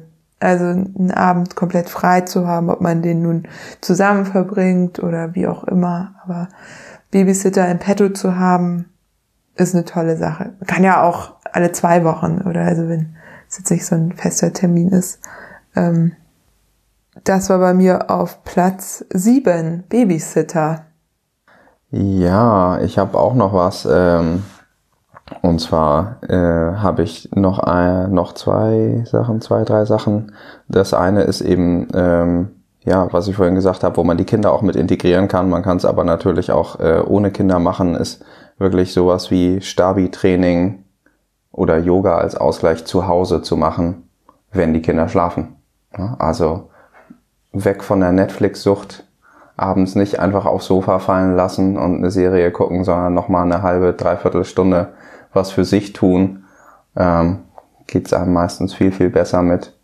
Und ähm, na, auch da, also klar, man muss, das ist irgendwie erstmal ein Angang, wenn man irgendwie einen langen, anstrengenden Tag hatte. Gerade mit kleinen Kindern ist ja dann noch so die ins Bett geh, ins Bett bringt Zeit meistens ganz schön energieintensiv. so, wenn die nicht ins Bett wollen oder ne, irgendwie nicht einschlafen und bis sie dann im Bett sind. Und dann will man sich eigentlich nur noch abschlafen. Aber ähm, ja, also ich habe für mich festgestellt, so ähm, es ist viel, viel besser, wenn ich dann nochmal was wirklich für mich mache. Ähm, so, weil es ja auch, also nicht nur körperlich was ist, sondern auch so für meinen mentalen Ausgleich, meine mentale Gesundheit, ne, irgendwie nochmal zum Runterkommen und zu mir kommen. Ähm, so einfach abends nochmal die Zeit nehmen, nutzen. Ähm, das, das geht immer. Voll gut. Ich schaffe das auch nicht immer. Ich bin irgendwann auch durch. Ähm, deswegen ist bei mir auf Platz eins, denn dazwischen, das hatten wir jetzt alles schon angesprochen, ja. ähm, der Early Bird. Also ich habe festgestellt, ich bin nun nicht wirklich eine Person, die freiwillig gerne morgens aufsteht. Also bei mir ist der Trick, dass ich mich verabrede, ähm, weil äh, ich bin halt so ein Teammensch und äh, bevor ich irgendwo absage, muss schon was passieren. Das heißt, ich trick's mich da so ein bisschen selber aus und es gibt halt erstens nichts Schöneres, als morgens in den Sonnenaufgang zu fahren, irgendwie eine Dämmerung zu starten ähm, und irgendwie dann die Stadt so beim Erwachen irgendwie zu beobachten. Und außerdem ist es so, was du halt morgens gemacht hast, das hast du halt gemacht. Und dann hast du den ganzen Tag gute Laune. Und ja, ich bin jetzt nicht der Typ, der morgens intensive Trainingseinheiten fährt. Ich mache eher dann so entspannte Rides. Tatsächlich habe ich jetzt auch eine sogar eine sehr kurze Runde gefunden, äh, so 35, 40, 40 Kilometer ungefähr, aber es tut so gut, so in den Tag zu starten. Und ja, wir verabreden uns da jetzt, ist auch ein fester Termin, äh, einmal die Woche. Jetzt im Winter muss man natürlich mal gucken, ob das immer so angenehm morgens ist. noch sehr dunkel um die genau. Zeit, ja. Und ich mhm. muss auch sagen, also mein Early Bird startete halt um sieben. So, mhm. das hat für mich gereicht. Andere müssen da schon irgendwie zur Arbeit losfahren. So, klar, ne? Ähm, das muss man natürlich irgendwie wissen. Aber auch als wir aufs äh, Transcontinental Race hin trainiert haben, sind wir ja jeden Mittwoch äh, 100 Kilometer vom Frühstück gefahren, mhm. um dieses frühe Aufstehen zu trainieren, weil ja. das machst du beim Ultra ja immer und wir waren beides nicht so die ja. Typen dafür. Und wir haben das immer mehr gesteigert, also mit, ich glaube, um sieben angefangen und irgendwann waren wir dann bei sechs, halb sechs. Nee, ich glaube, wir waren immer bei sechs. Also die wirkliche ja. Steigerung kam dann im Rennen selber, als wir dann um fünf auf dem Rad saßen. Aber genau, wir haben es halt, wir haben angetestet, wie es ist, ohne äh, Frühstück loszufahren mhm. und irgendwann dann unterwegs uns was geholt. Also das kann ich wirklich sehr empfehlen. Vielleicht dann eher im Sommer. Aber gut, zu Hause auf der Rolle hast du ja das Dunkelheitsproblem auch nicht. Ne? Genau, kannst du natürlich auch auf der Rolle machen. Ne? Also ja. auch wenn du jetzt Kinder hast, die vielleicht bis um sieben, halb acht oder länger schlafen und noch nicht in die Schule gehen, äh, gibt es ja auch. Äh, dann kann, kann ich vielleicht auch schaffen, äh, morgens schon, weiß ich nicht, um halb sieben auf der Rolle zu sitzen und eine Stunde mein Intervallprogramm, wobei ich meine, so harte Intervalle morgens um halb sieben muss man für gemacht sein. Die meisten Menschen können das, glaube ich, eher nicht so gut ab und dann ist auch der Trainingseffekt ja nicht so groß, ähm, so weil man einfach nicht so leistungsfähig ist. Aber klar, es ist immer, immer noch besser, dann morgens was zu machen, als irgendwie gar nicht. Die zweite klassische Zeit ist ja so eine Lunchzeit. Ne? Mhm. Ne? Das nutzen ja auch einige ja. für sich. Also muss man natürlich mal gucken, wie man arbeitet. Genau, und ne? wie viel Zeit man mittags hat. Ne? Also da kommt dann ja auch eher wieder sowas wie Laufen oder Rolle oder so ins Spiel, wo man halt innerhalb von einer Stunde, anderthalb Stunden irgendwie wirklich was machen kann. Ähm, eine längere Ausfahrt mit dem Rad ist ja mittags meistens nicht drin, außer ich habe halt irgendwie einen Job, wo ich morgens nur so ein paar Stunden und dann eher die Abendstunden mache oder erst mittags anfange zu arbeiten, dann habe ich halt den Morgen Vormittag frei. Ja, so kann ich da halt ordentlich was machen. Aber klar, irgendwie so ein kleiner Lunchride, Stunde anderthalb. Ähm, so, ich meine, da eure 35 Kilometer Runde zum die Beispiel. Perfekt. Ne? So, ja, äh, die ist auch richtig schön. Bist ja relativ schnell äh, durch. Und die ist ja auch nicht so weit weg von der Stadt. Ähm, klar, ne, das sind ja dann so Kriterien, das hängt ja auch dann von meinem Arbeitsplatz, meinem Wohnort irgendwie ab. Ähm, wie schnell komme ich raus mit dem Rad? Oder kann ich, habe ich da eine Rolle stehen? So, ähm, klar, ja. Aber morgens ist toll. Also ich bin auch total gerne im Sonnenaufgang unterwegs. Das ist immer interessant, ne? Also ich liege dann im Bett, warum habe ich mich bloß verabredet? Ich Jetzt weiß ich aber schon, dass das kommt. Und dann habe ich mir schon so, Johanna, du weißt, sobald du auf dem Rad sitzt, äh, natürlich abends die Sachen alle fertig machen, ganz wichtig. Alles muss bereit liegen. Du musst eigentlich nur noch irgendwie die Klamotten anziehen kurz die Wasserflaschen auffüllen und los. Und das fertig, ist, ja, das, ist genau. das Beste. Ja, so. Für mich kommt immer noch ein Espresso davor. Für mich aber, ja. übrigens auch. Ja, die Zeit nehme ich mir jetzt auch. Das ist so, das ist dann, es hilft auch, wenn man sich einmal irgendwie noch was gönnt vorher. Ja. Ja, ja. Ja, aber das kenne ich auch. Also, dass man sich erst total ärgert oder denkt, warum tust du dir das an? Aber sobald du dann draußen bist und es ist einigermaßen schönes Wetter, ist es einfach nur noch schön. Ja. Hast du noch einen Hack? So? Noch ein Hack? Ich habe ich hab Ja, alle. ich habe ich hab, äh, noch, noch eine Sache aufgeschrieben. Ähm, das ist, ist, ja, weiß ich nicht, ob das ein Hack ist, aber so eine Sache, die, die mir immer bewusster geworden ist, die ich total wichtig finde. Ähm, wir haben da vorhin auch schon drüber gesprochen, ne, dass dieses schlechte Gewissen. Also ich brauche kein schlechtes Gewissen haben, wenn ich trainieren gehe, ähm, weil es was ist, was mir gut tut. Ja, so, und das, das steht mir zu, egal ob, ne, ob in einer Partnerschaft oder als, als Elternteil. Ähm, so, das ist total wichtig, dass man sich dafür die Zeit rausnimmt und man braucht kein schlechtes Gewissen dafür haben. Wichtig ist halt, dass man die, ne, die anderen Familienmitglieder nicht aus den Augen verliert dabei. Also die größte Herausforderung ist, wenn man Kinder hat, kein schlechtes Gewissen zu haben, wenn man was für sich macht. Und also mir fällt das auch selber schwer. So, ich habe dann immer aber so ein Bild im Kopf von so vier oder wie auch immer Familienmitgliedern, die alle so auf einer Ebene sich befinden und alle irgendwie das Recht haben, glücklich zu sein. Und da gibt's keine Kinder, die über allem anderen stehen. Das ist, ne, klar, wir wissen alle, für unsere Kinder machen wir alles und das Wichtigste ist, dass die Kinder glücklich sind. Aber die sind auch nicht glücklich, wenn die Eltern nicht glücklich sind.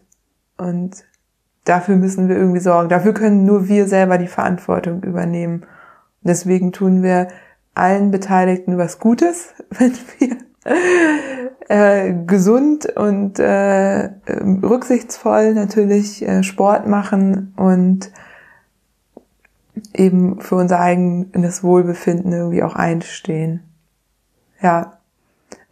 Eine Sache, die mir aber immer noch passiert, ist, dass ich irgendwie Sonntagmorgens extra früh losfahre, extra alle anderen überredet habe, dass wir schon um acht und nicht erst um zehn losfahren, weil ja. meine Freunde haben nämlich keine Kinder oft und die, oder nicht alle zumindest, mhm.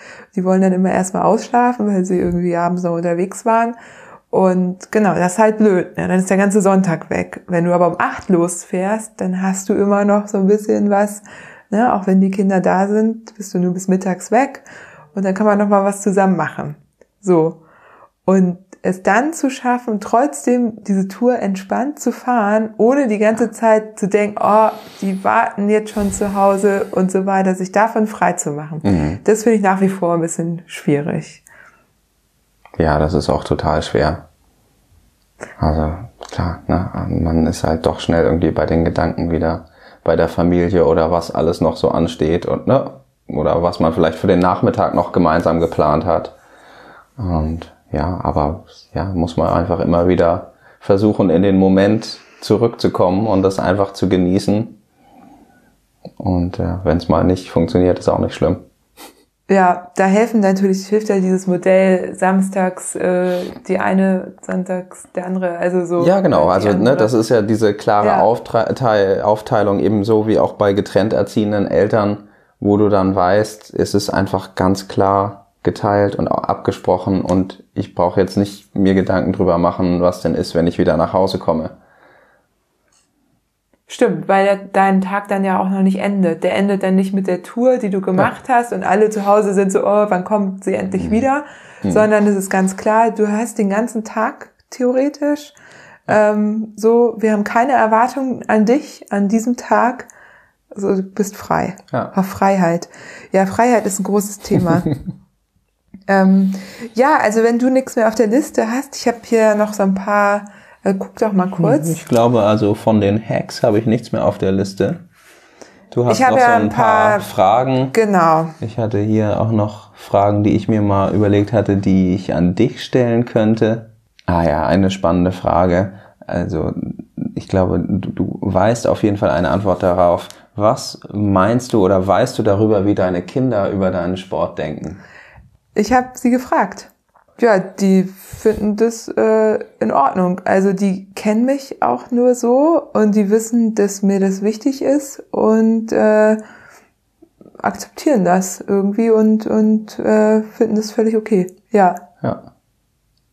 Meine Kinder sind eh, ich weiß gar nicht, wie ich die verdient habe. Die sind so rücksichtsvoll und empathisch und verstehen immer alles. Ähm, ja, ich habe mir hier Hundewelpen notiert und eigentlich wollte ich da ganz, ganz drüber sprechen. Können wir also, bitte Bilder einspielen? Also, ja. ja, Hundewelpen. Ich kann ja ein bisschen Hundewelpengebell einspielen. Oh ja, wundervoll. Ähm, ja, also Hintergrund ist folgender. Ich habe natürlich äh, das Thema Familie und Radsport äh, angesprochen und natürlich sind auch Tiere Teil der Familie. Wir haben ja jetzt dieses ganz klassische Familienmodell gesprochen. Mhm. So. Ich gebe das mal so wieder. Also das Feedback, was ich auf Facebook zum Thema Hundewelpen bekommen habe, war folgendes. Es schafft euch bloß kein Hundewelpen an, weil wenn ihr nämlich Kinder habt und dann noch Hundewelpen, dann geht gar nichts mehr. Die sind wohl sehr intensiv in der Fürsorge am Anfang und ja. Ja, das ist wie noch so ein kleines Baby im Haushalt. Ja, weil die werden natürlich schneller größer als ein Baby, ne? Ja.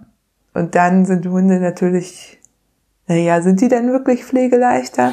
Naja, kommt auf den Hund drauf an, ne? Also, die haben ja schon auch so ihre Bedürfnisse und je, je nach Hunderasse und Persönlichkeit können die besser oder schlechter mal alleine sein für ein paar Stunden. Also da muss man sich auf jeden Fall, wenn man gerne einen Hund haben möchte, schon, würde ich sagen, sehr eingehend damit beschäftigen, was für einen Hund und was man für Vorstellungen davon hat, wie das mit dem Hund so funktioniert. Ähm, ja, weil die schon, glaube ich, echt viel Raum und Zeit einnehmen können. Am Anfang sowieso, wenn sie klein sind. Holt euch sowieso einen Hund irgendwo aus dem Tierheim oder so. Kein Zuchthund, das gibt schon mehr als genug. Ähm, aber ja, klar, wenn, wenn der neu in so eine Familie, in so ein Haushalt kommt, dann braucht er erstmal ganz, ganz viel Aufmerksamkeit. Ja, also ich werde mir keinen Hund anschaffen erstmal und äh, ja. Ich auch nicht. aber ich mag Hunde. Es ist jetzt nicht so, dass ich, äh, ne, so, aber. Total. Ich finde die Bedürfnis. Vorstellung auch schön, einen Hund zu haben. Äh, ich bin auch mit einem Hund aufgewachsen. Aber ähm, ich könnte mir das im Moment in meinem Leben nicht vorstellen. Also da ist einfach kein Platz für und ich würde dem Hund nicht gerecht werden. Ne? Also das ist ja eben auch dieses, das muss man sich ja überlegen, kann man so einem Tier wirklich gerecht werden oder ist es nur ein Accessoire oder ein Spielzeug für die Kinder? Ähm, aber man kann mit dem halt nicht vernünftig Zeit verbringen. Dann eine Sache, die aber durchaus, äh, also wie mir gesagt, jetzt wollen wir gar nicht so geschlechterspezifisch da auf Themen eingehen, aber eine Sache, die können wir jetzt nicht nicht geschlechtsspezifisch äh, betrachten. Und zwar ist es das Thema Schwangerschaft und Trainieren. Und ich muss dazu sagen, ähm, bei mir ist es ja schon, schon etwas länger her und ich bin damals zwar Fahrrad gefahren, aber ich war nicht im Radsport mhm. aktiv. Also ich war da noch Rugby-Spielerin, habe einfach nach zwei, drei Monaten wieder angefangen mit dem Training. Mhm. Ähm, was ich auch gut fand und damals hat mir tatsächlich auch das Teamumfeld sehr geholfen, wieder einzusteigen. Nach dem ersten Kind ging, ging das eh super. Nach dem zweiten Kind, in, da war ich ja dann in Australien, da habe ich da viel trainiert, auch irgendwie im Fitnessstudio. Und da musste ich aber auch wirklich zusehen, dass ich Muskeln aufbaue, weil sonst wäre ich da einfach platt gemacht worden. Ja. Ja, klar, das ist natürlich im Rugby nochmal was Besonderes. Und wenn du dann gerade aus so einer ja, Schwangerschaftspause dann auch noch nach Australien gehst, wo auf einem anderen Level irgendwie gespielt wird, das ist natürlich schon ein krasser Step. Ich habe gut eingesteckt, aber auch mega viel mitgenommen, auf jeden ja. Fall. Aber ja. genau, das hat mich motiviert. Also mhm. da wiederum Teamsportarten. Was sagst du denn, worauf sollten Frauen achten? Ich kann einmal vorweg sagen, mhm dass äh, viele Frauen, die ich jetzt kenne, die ich beobachtet habe, die sind fast bis zum Ende Rennrad gefahren. Mhm. Ähm, teilweise dann irgendwann auf der Rolle, aber teilweise auch wirklich fast bis zur Entbindung draußen Rennrad gefahren und sind auch relativ schnell danach wieder aufs Rad gestiegen.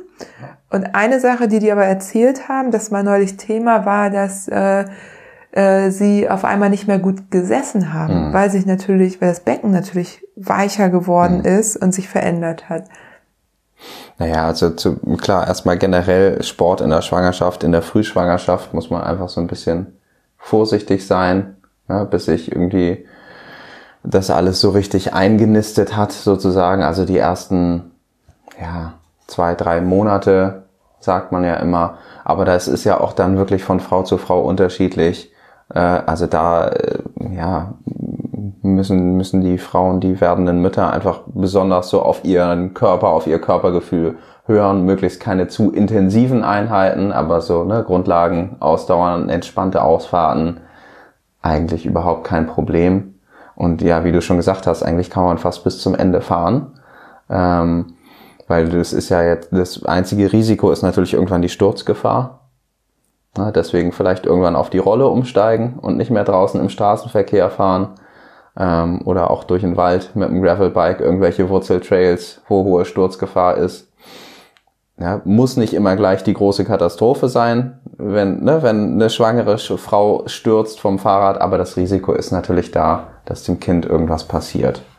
So, ansonsten, äh, genau, ist äh, Radfahren eigentlich problemlos möglich, ne? weil Ausdauersport ist ja eher gut und förderlich. Ähm, halt keine Maximalbelastung. So, und ne, wie, wie immer ist natürlich das Wichtigste, wirklich aufs, auf den eigenen Körper zu hören, wenn man merkt, boah, nee, ich fühle mich nicht so oder ich merke, ich, ich fahre los und ich bin sofort aus der Puste, kriege irgendwie überhaupt keine Luft oder mir tut irgendwie der untere Rücken total schnell weh, dann kann ich halt an dem Tag einfach nicht fahren, ne? so in der Situation. Ähm, aber eigentlich überhaupt kein Problem. Und klar, was du gesagt hast, ne? Das Becken wird weich, das Bindegewebe wird weicher, der ganze Körper verändert sich ja einfach sehr, sehr stark in dieser Zeit kann natürlich zu Sitzproblemen führen oder eben auf einmal Rückenschmerzen beim Fahren oder ne, irgendwelchen anderen Problemen. Da muss man dann so ein bisschen gucken. Also klar, für die, die wirklich richtig im Radsport drin sind, ähm, ja, und wenn, wenn ihr einen Bikefitter eures Vertrauens habt, ne, dann versucht mit dem irgendwie die Sitzposition zu verändern, zu entspannen. Irgendwann, klar, ne, wenn der Bauch immer größer wird und ja sowieso auch die Atmung behindert, dann kann ich halt auch keine wirklich sportliche Position mehr fahren. Dann muss ich halt ein bisschen aufrechter sitzen. Ähm, genau, aber eigentlich medizinisch spricht nichts dagegen, so, ne, solange man eben auf die eigenen Grenzen gut hört. Ähm, auf jeden Fall besser möglich auch als Laufen, weil wegen der Erschütterung ähm, für den Beckenboden halt einfach eine massive Belastung, auch nach Entbindung ja, wichtig, äh, also auch, auch vor dem Rennradfahren, aber noch viel mehr vom Wiederlaufen gehen, erstmal eine vernünftige Rückbildung machen. Das wird immer noch, glaube ich, viel zu oft vernachlässigt. Und ähm, ja, ihr ja, tut euch selbst keinen Gefallen damit, weil Jahre, Jahrzehnte später habt ihr dann echt Probleme mit einem schwachen Be Beckenboden, im schlimmsten Fall eben mit Inkontinenz und Senkungsbeschwerden irgendwie im höheren Alter das möchte niemand. Ja, also auch wenn man das irgendwie schnell vernachlässigt, weil man denkt, ja, ich fühle mich ja wieder gut, ich bin irgendwie, habe irgendwie die zugenommenen Kilo wieder runter und so. Ähm, der Beckenboden braucht auf jeden Fall Aufmerksamkeit nach einer Schwangerschaft. Ja, äh, ich habe das auch so ein bisschen schleifen lassen und dann äh, ja die Quittung bekommen. Aber ja. es ist ja auch nie zu spät, dann Übungen zu machen. Genau, das kann man auch später noch, aber ne, das Beste ist natürlich, man macht es direkt nach, nach Entbindung, also und nach, ne, nach Wochenbett, so dann vernünftige Rückbildungen machen. Und klar kann man dann auch schon langsam wieder in den Sport einsteigen, aber man sollte eben äh, parallel auf jeden Fall was für den Beckenboden machen oder erstmal anfangen mit der Rückbildung, bevor man wieder richtig in den Sport einsteigt. Und äh, eigentlich gilt ja auch so als, als Pi mal Daumen-Regel, dass man eigentlich erst ein Jahr nach Entbindung wieder so richtig, richtig äh, auf dem, also auf dem Niveau Sport machen sollte wie vorher. Als Sportler kann ich das total nachvollziehen, dass man, dass man oder Frau dann nach zwei, drei, vier Monaten wieder Gas geben möchte und denkt so, ich fange jetzt wieder an zu trainieren und weiß ich nicht, im halben Jahr habe ich den ersten Wettkampf. Geht auch in vielen Fällen gut, aber ähm, genau, eigentlich braucht der Körper ein Jahr, um sich von Schwangerschaft und Entbindung zu erholen und ne, wieder wieder zurückzubilden. So, das sollte man einfach so im Hinterkopf haben ähm, und eben nicht zu ehrgeizig an die Sache rangehen und eben zu gucken, okay, wenn ich merke, ah, ja, ich merke da immer noch so einen Druck im Beckenboden oder ich habe irgendwo Schmerzen, wo ich sonst nie Schmerzen hatte, drauf hören und gucken, dass man das einfach durch Training gezielt ausgleicht. Ja, ich glaube, was du damit auch betonen willst, ist einfach auch gut zu sich selber zu sein in dieser Phase und eben ähm, nicht dieses, bin jetzt nicht mehr schwanger, mhm. habe jetzt wieder ein bisschen Zeit, jetzt geht's gleich wieder voll zur Sache, so, ähm, weil man eben so weitermachen möchte wie vorher. Und die Erfahrung habe ich übrigens auch gemacht. Also ich bin damit auch ganz schön auf die Nase gefallen. Ja. So ähm, und verändern sich eben Dinge, es verändern sich körperlich Dinge, man wird teilweise ähm, besser in bestimmten Sachen, aber mhm. man braucht einfach ein bisschen Zeit. Mhm. Und äh, eine Frage kam dazu auch, ähm, ich guck mal gerade, ob ich sie finde. Hier. Hi Johanna, ich merke, dass ich auch ständig an Grenzen stoße. Kinder sind krank, ich dann auch. Oder die Betreuung ist nicht gesichert. Ergo, ich kann nicht fahren. Das fühlt sich manchmal sehr einsam an. Allein zu wissen, dass es anderen Frauen auch so geht und die Aussicht, dass es besser wird, hilft. Danke für diesen tollen Podcast. Also die, da steckt ja schon die, dieses Thema drin, ähm, Kinder sind krank, klar, in einem bestimmten Alter bringen die halt auch gerne alles mit nach Hause. Man muss einfach ganz besonders nochmal auf sich achten. Ähm, hast du da auch nochmal so irgendwie Tipps, wie, wie man das machen kann? Ja, äh, genau. Also was du schon gesagt hast, ne? also es ist erstmal enorm wichtig, sowieso immer auf sich Acht zu geben ne? und auf die eigenen Grenzen zu achten. Und äh, ja, äh, wir SportlerInnen neigen dazu, uns immer zu pushen ne? und irgendwie keine Schwäche zuzulassen, aber eben auch mal zu akzeptieren, dass man Tage hat, wo man einfach schwächer ist, wo man vielleicht nicht trainieren sollte oder nicht in dem Umfang trainieren sollte, wie man sich das einfach vorgenommen hat und diese Grenzen anzuerkennen. Und dann klar, ne, also kleine Kinder, gerade wenn die so frisch in die Kita kommen, die haben alle zwei Wochen einen neuen Infekt. Und als Eltern werden wir den einen oder anderen mitnehmen, das ist unausweichlich. Ansonsten ne, ist es natürlich enorm wichtig, irgendwie das eigene Immunsystem zu unterstützen, zu stabilisieren das heißt, auf eine ausgewogene Ernährung zu achten, möglichst abwechslungsreich. Ähm, das müssen gar nicht unbedingt die Superfoods sein, einfach verschiedene Dinge. Ähm, ausreichend zu schlafen ist natürlich für junge Eltern extrem schwierig. Ähm, aber ich habe gerade jetzt vor ein paar Tagen in einem Podcast mit einem englischen Arzt ähm, gehört, dass äh, es eine Studie gibt, der Unterschied zwischen fünfeinhalb und siebeneinhalb Stunden im Schnitt in der Nacht. Und äh, Immunzellenaktivität. Die Immunzellenaktivität ist um 56 Prozent höher, wenn ich im Schnitt siebeneinhalb Stunden in der Nacht schlafe, im Vergleich zu fünfeinhalb. Ja, also da kann man sich ausmalen, ja, was Schlaf und eben Schlafhygiene äh, irgendwie so für unser Immunsystem bedeutet. Klar, ich habe selbst zwei kleine Kinder äh, mit denen kann ich auch immer noch nicht dann immer durchschlafen nachts, wenn die Kinder noch kleiner sind, gerade wenn sie krank sind, ist es noch schwieriger. Ähm, da haben wir vorhin schon kurz drüber gesprochen. Äh, es müssen nicht immer beide Eltern beim kranken Kind oder mit den Kindern in einem Zimmer schlafen. Ähm, gerade ne, wenn es noch Säuglinge sind, die schlafen halt mit im Elternschlafzimmer oder mit im Elternbett. Oft ja auch ein paar Jahre lang irgendwie im Familienbett. Das ist total schön, aber wechselt euch ab wenn ihr merkt, ihr braucht mal eine Nacht, wo ihr richtig durchschlafen könnt, das ist völlig in Ordnung. Wechselt euch ab. Ne? Da bricht keinem Zacken aus der Krone und ihr seid immer noch eine Familie, ähm, auch wenn ihr mal in verschiedenen Betten schlaft. Ähm, sich das einfach rauszunehmen, ähm, ist enorm wichtig. Ansonsten, klar, im Winter brauchen wir alle Vitamin D in unseren Breitengraden, also substituiert Vitamin D Tropfen, Tabletten, was auch immer. Guckt, was für euch gut funktioniert, was ihr gut vertragt vom Magen. Ne, ähm, und im Winter eben auch präventiv Zink. Ist fürs Immunsystem enorm wichtig. Ähm, einfach relativ, also braucht man nicht hochdosiert nehmen, einfach niedrig dosiert, regelmäßig einnehmen. Ähm, das sind so die ja, Nahrungsergänzungsmittel, die eigentlich für alle Menschen so in der Infektzeit wichtig sind. Und da muss man natürlich immer individuell gucken, was habe ich an Bedarf, je nachdem, wie ich mich ernähre. Und jeder Mensch nimmt Nährstoffe unterschiedlich gut oder schlecht auf. Ähm, brauche ich noch B12, brauche ich andere B-Vitamine, brauche ich bestimmte Aminosäuren oder so. Das ja, muss man halt für sich rausfinden oder ja, halt gucken, sich wirklich einfach mal beraten lassen.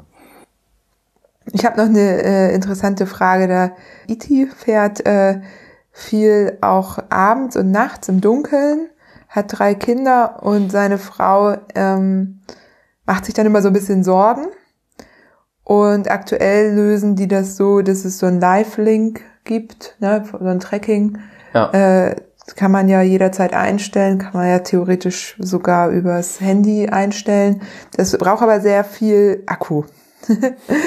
ähm, Ob es da einen Tracker gibt, der eben selbstständig den Standort übermittelt. Hast du da eine Idee? Nee, also ich habe selber auch noch keine, keine Erfahrung mit so richtigen GPS-Trackern. Ähm, es gibt auch eine App fürs Handy, die nur so ein reiner GPS-Tracker ist, der dann nur alle zehn Minuten oder man kann das Intervall selbst einstellen. Da muss ich gerade mal mein Handy in die Hand nehmen und gucken, wie das Ding hieß. Das, ja, habe ich, ah, Genau, also auf den Apple-Geräten ist das SW Connect, gibt's bestimmt auch für Android. Ähm, Genau, und das verbraucht dann halt deutlich weniger ähm, Akku, glaube ich, als andere Tracking-Apps, weil das halt nur im Hintergrund läuft. Du kannst theoretisch alle anderen mobilen Datenverbindungen und so kannst du alles ausschalten und das sendet dann nur alle 10 oder 15 Minuten. Wie gesagt, das Intervall kannst du in einem bestimmten Zeitrahmen selber festlegen. Wie oft sendet das einfach nur so ein, so ein GPS-Tracking-Signal äh, aus und dann äh, ja, kannst du halt irgendwie Dot-Watching betreiben oder die Familie kann Dot-Watching zu Hause betreiben. Ja, haben, haben wir letztes Jahr beim Holy Gravel benutzt zum Beispiel für das ah, Tracking. Daher, okay. daher habe ich die. Ja. Da wurde okay. das empfohlen. Ich würde sagen, wenn irgendjemand, der das jetzt hier hört, noch einen anderen Tipp hat, einfach in die Kommentare, gerne bei Instagram. Und ansonsten, äh, ja, ist das schon mal eine ziemlich gute Möglichkeit. Ja. Ah ja, eine Frage hatte ich noch die wir, glaube ich, noch nicht besprochen haben. Und zwar, äh, was hat der Sport als Alleinerziehende für deine persönliche Entwicklung bedeutet? Also hat es, hat es was für deine persönliche Entwicklung bedeutet, dass du immer versucht hast, Athletin und Alleinerziehende oder ja, alleinerziehende Mutter äh, zugleich zu sein?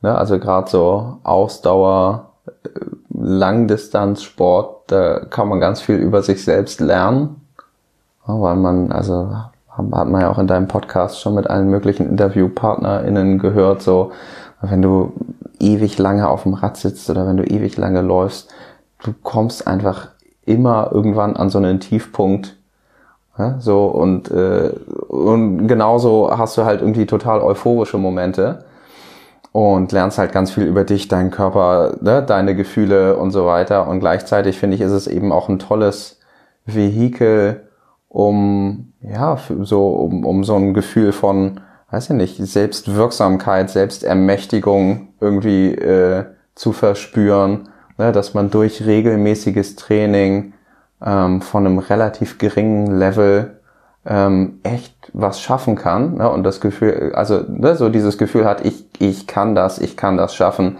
ich muss nur dranbleiben. Und ähm, letztendlich ja auch fast jeder, der jetzt ne, keine, keine Vorerkrankungen hat oder so, theoretisch so ein, so ein Ultracycling Event fahren kann oder 50 äh, Kilometer rennen kann.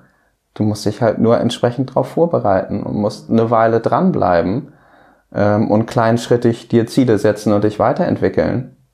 Aber das kann eigentlich ja, äh, jeder und jede schaffen und das ist, ist eine tolle Sache und ich glaube gerade gerade in so Trennungssituationen kann das halt oder ja, generell ne, in lebensverändernden Situationen kann das halt total hilfreich sein ähm, und kann kann irgendwie total viel bedeuten und viel bewegen. Deswegen hat mich das interessiert, ne, ob du das so wahrgenommen hast weil du ja vorher auch schon enorm viel Sport gemacht hast oder fast noch mehr.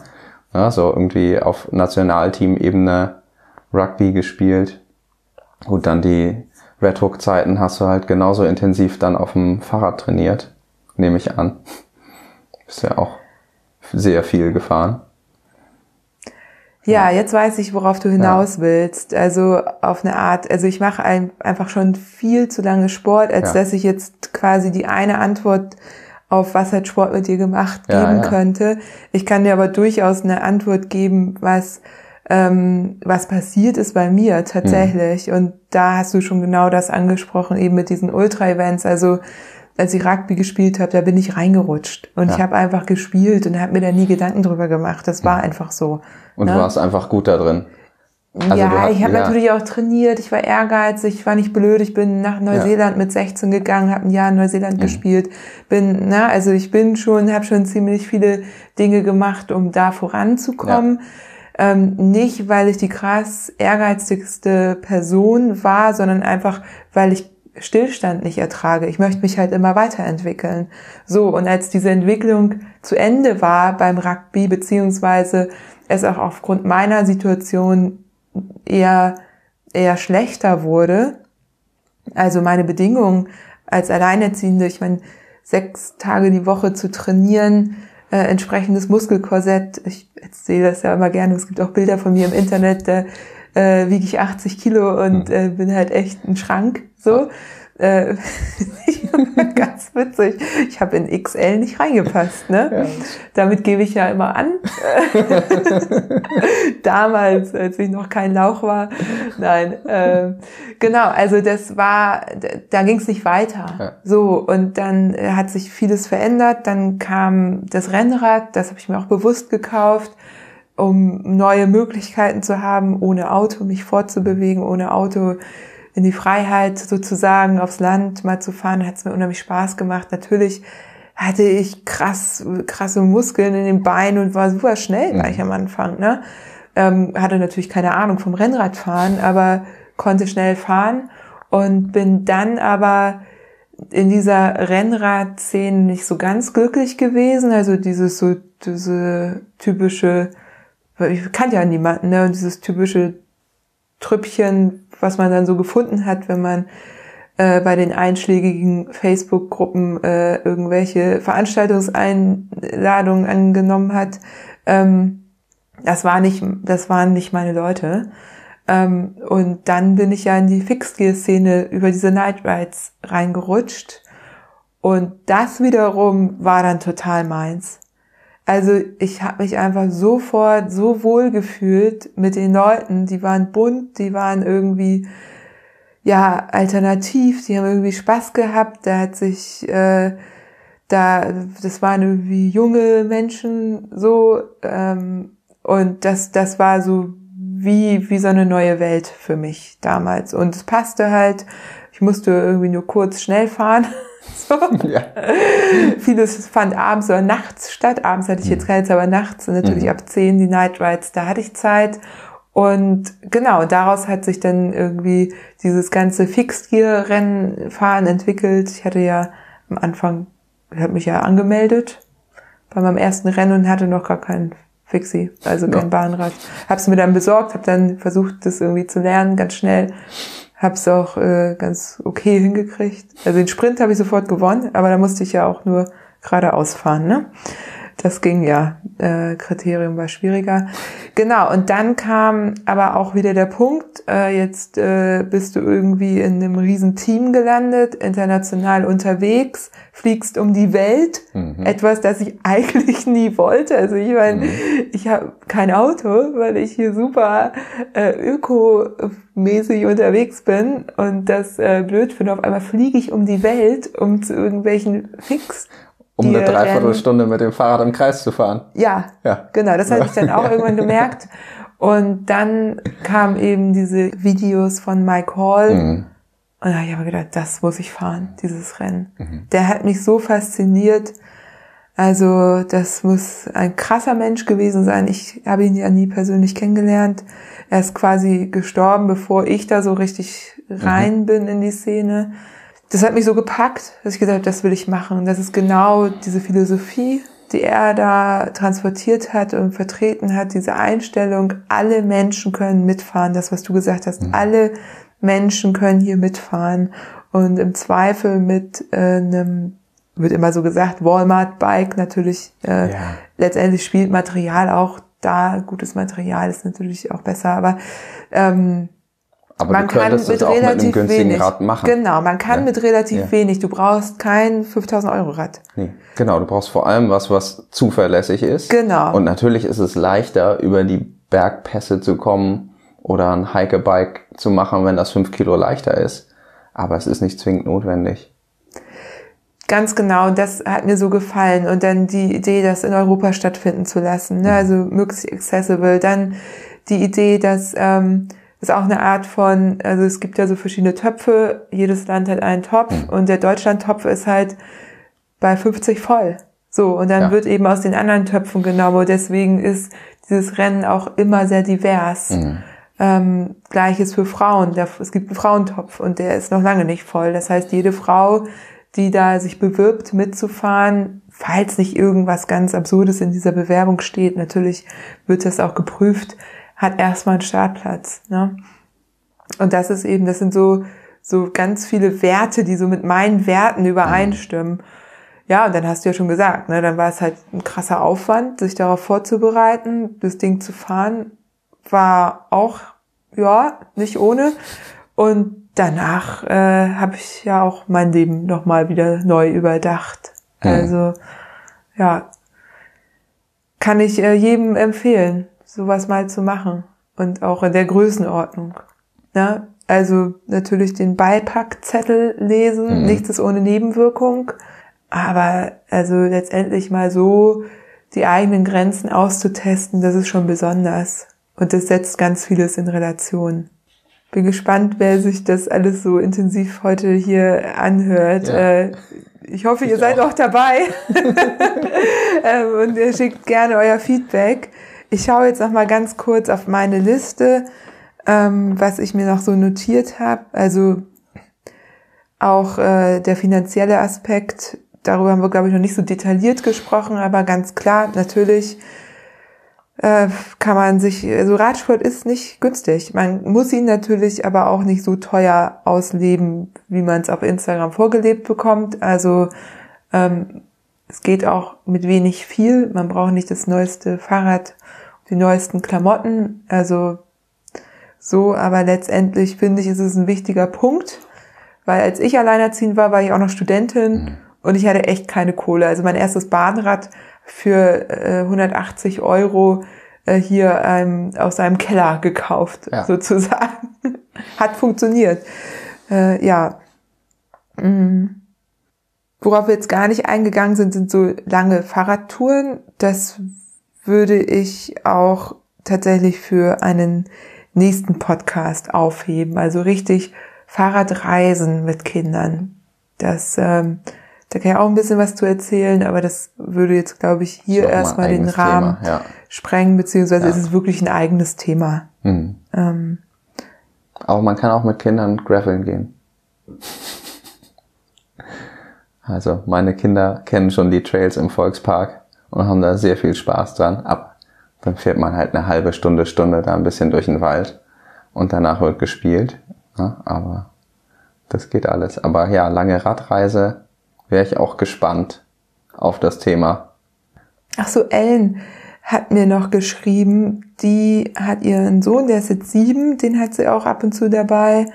Ähm, und sie hat ein so, eine, so ein Seil, das habe ich auch schon gesehen, womit du die Kinder So ein hinten- Abschleppseil. Genau, ein Ja. Abschleppseil ranhängen kannst. Ja. Da habe ich immer gedacht, ich habe das noch nie selber gemacht. Ich auch. Äh, das ist so irgendwie kommt mir das ein bisschen unheimlich vor, aber sie sagt, berghoch funktioniert wunderbar. Sie baut sich dann ein paar Höhenmeter ein, Ja, dann zieht sie den Lütten da hoch super. und dann geht's weiter. und runter fährt er alleine.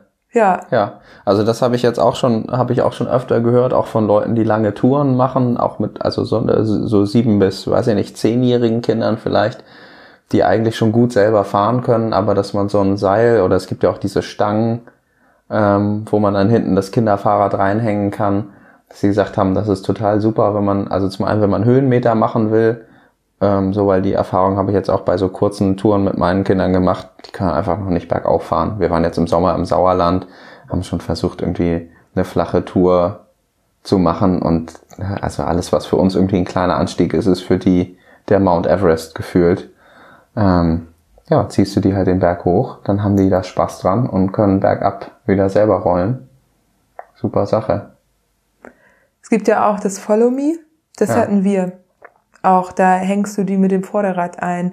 Da hast du allerdings Ja. ein relativ großes Gestell Genau. sozusagen am Rad, das kannst du aber auch einklappen. Mhm. Das Gute ist, dass die quasi jederzeit selber fahren Die können. können selber treten, ne? Auch Die- genau, die wenn können sie noch drin hängen, ja.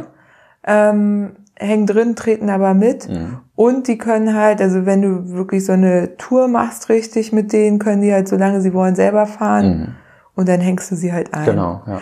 Ähnlich wie bei dem Seil, nur dass es eben nochmal kontrollierter ist. Also im Straßenverkehr ist so ein Follow Me, glaube ich, auch ganz angenehm, weil du immer weißt, die hängen da hinten dran und sind dann Die relativ können nicht safe. ausscheren. Nee, nee, ja, da genau, kann nichts Weil mit dem passieren. Seil können sie ja zur Seite Genau. ausscheren. Also das stelle ich mir schon ein bisschen wackeliger vor. Aber wenn das Kind gut Fahrrad fährt, sicher Fahrrad fährt, warum nicht? Ja, Ja, so, aber Muss klar, mir das mal angucken. im Straßenverkehr ist natürlich so ein Follow Me oder ähnliches einfach die, also aus Elternperspektive sichere Variante, weil ich weiß, das Kind bleibt hinter mir in der Spur. Ich bin halt, wir sind einfach nur ein ziemlich langes Gespann, wie so ein Tandem. Ähm, aber wenn ich einen Fahrradanhänger, also ich habe noch so einen Fahrradanhänger irgendwie, äh, wenn ich den hinten dran habe, das ist ja auch genauso lang. Genau, also ich glaube, dass äh, genau, das ist einfach hinten noch mit dran. Das Ja. ist auch gar nicht so viel. Die meisten Räder sind dann ja auch noch relativ klein. Ja. Also man muss es dann einmal auf das Rad einstellen, aber dann funktioniert es echt Mhm. Ja. gut.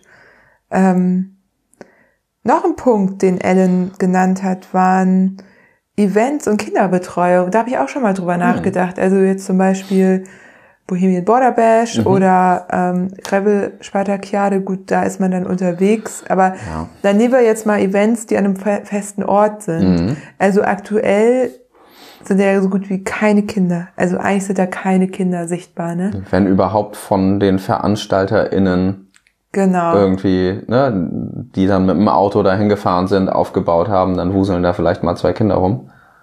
Aber ansonsten, nee, gibt es nicht tatsächlich. Das Ja. ist schade. Eigentlich schon, ne? Also nicht, dass ich jetzt verlangen würde, also Nee. bitte hier versteht mich nicht mal falsch, dass jemand da Kinderbetreuung anbieten Mhm. würde. Aber ähm, es ist ja schon, also es sind ja meistens echt sehr schöne Events in schönen Gegenden, wo irgendwie Lagerfeuer gemacht wird und ne, also schon auch äh, spannende Dinge Ja. passieren für Kinder. Und aber im Grunde kannst du sie ja nicht mitbringen, weil die können ja nicht alleine tagsüber da im Camp sein. Nö, die einzige Option wäre natürlich, wenn beide Elternteile dabei sind und es so ein mehrtägiges Ding ist wie Bohemian Border Bash, dass man auch da sich die Tage einfach aufteilt und sagt, komm, wir fahren da gemeinsam hin. Einen Tag fährst du, einen Tag fahr ich. Ja, oder halben Tag, halben Tag. Der andere bleibt mit den Kindern im Camp oder macht irgendwie eine kleine Tour oder so. Ja, aber ich glaube, dann brauchst du, also da brauchst du da nicht hinfahren. Ja. Also so. Ja, ich weiß nicht, ob das kombinierbar ist, Ja. aber ähm, man kann es ja mal so erwähnen und vielleicht gibt es ja auch das zum Thema Vernetzung, das war auch so ein Punkt.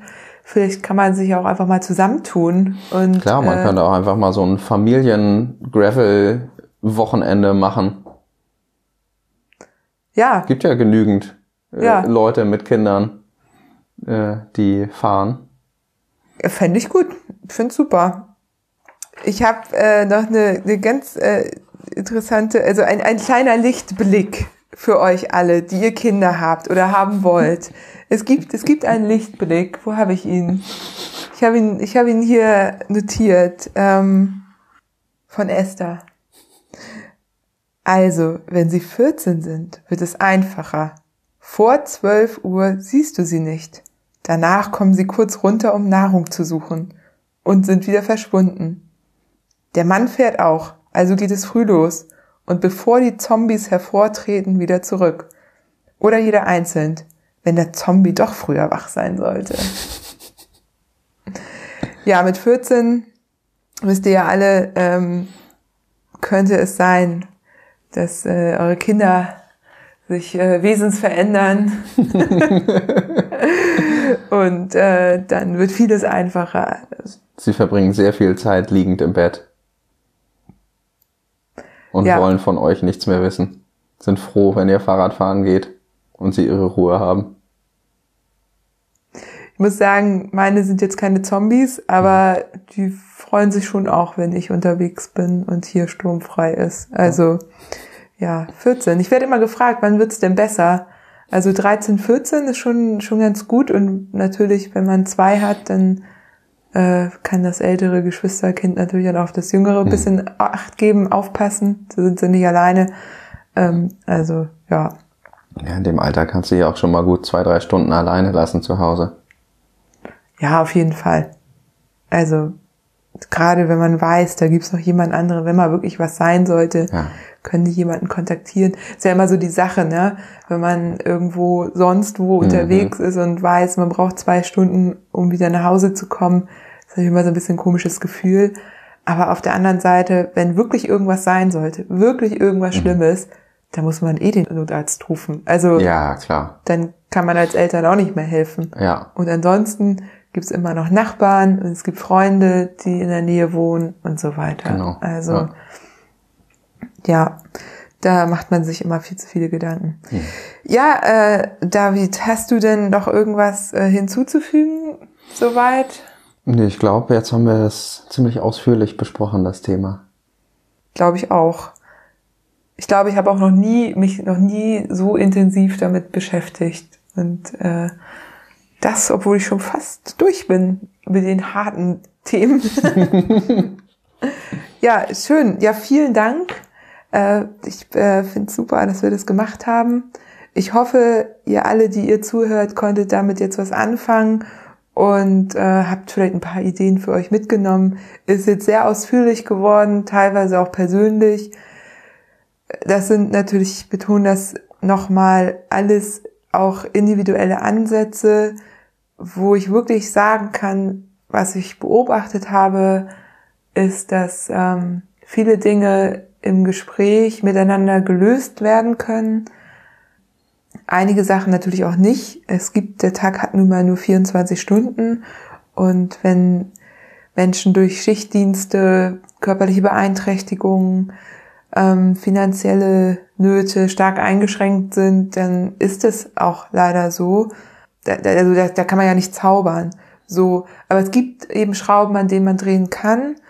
Und also was wirklich oft gut funktioniert hat, wenn ihr das nicht selber lösen könnt, ist wirklich äh, euch auch mal mit einem guten Coach oder ja, Paarberatung oder so, oder einfach, das kann man sich ruhig mal gönnen. Ne? Das ist ja auch nichts, wo, wo dann alles irgendwie mit in Frage gestellt werden äh, wird. Also, sondern das ist einfach, man gönnt sich einmal, das mit einer dritten Person anzugucken. So. Und ja, weil, weil wir haben uns beide getrennt und äh, sowas, das ist auch okay. Also jetzt auch nicht ja. dagegen, also absolut überhaupt nicht. Aber natürlich äh, beobachten wir beide, glaube ich, auch eben in so klassischen Beziehungen eben Dinge, wo wir sagen, oh Mann, ey, tretet doch nicht in die gleiche Falle wie wir. Deswegen, das war mir das jetzt auch echt ein besonderes Anliegen, das mal, mal so ausführlich zu besprechen. Ja, also genau, da bin ich voll bei dir. Sucht euch lieber früher Hilfe oder mal jemanden zum Reden. Ja, und ansonsten danke, dass ich hier sein durfte. Hat viel Spaß gemacht.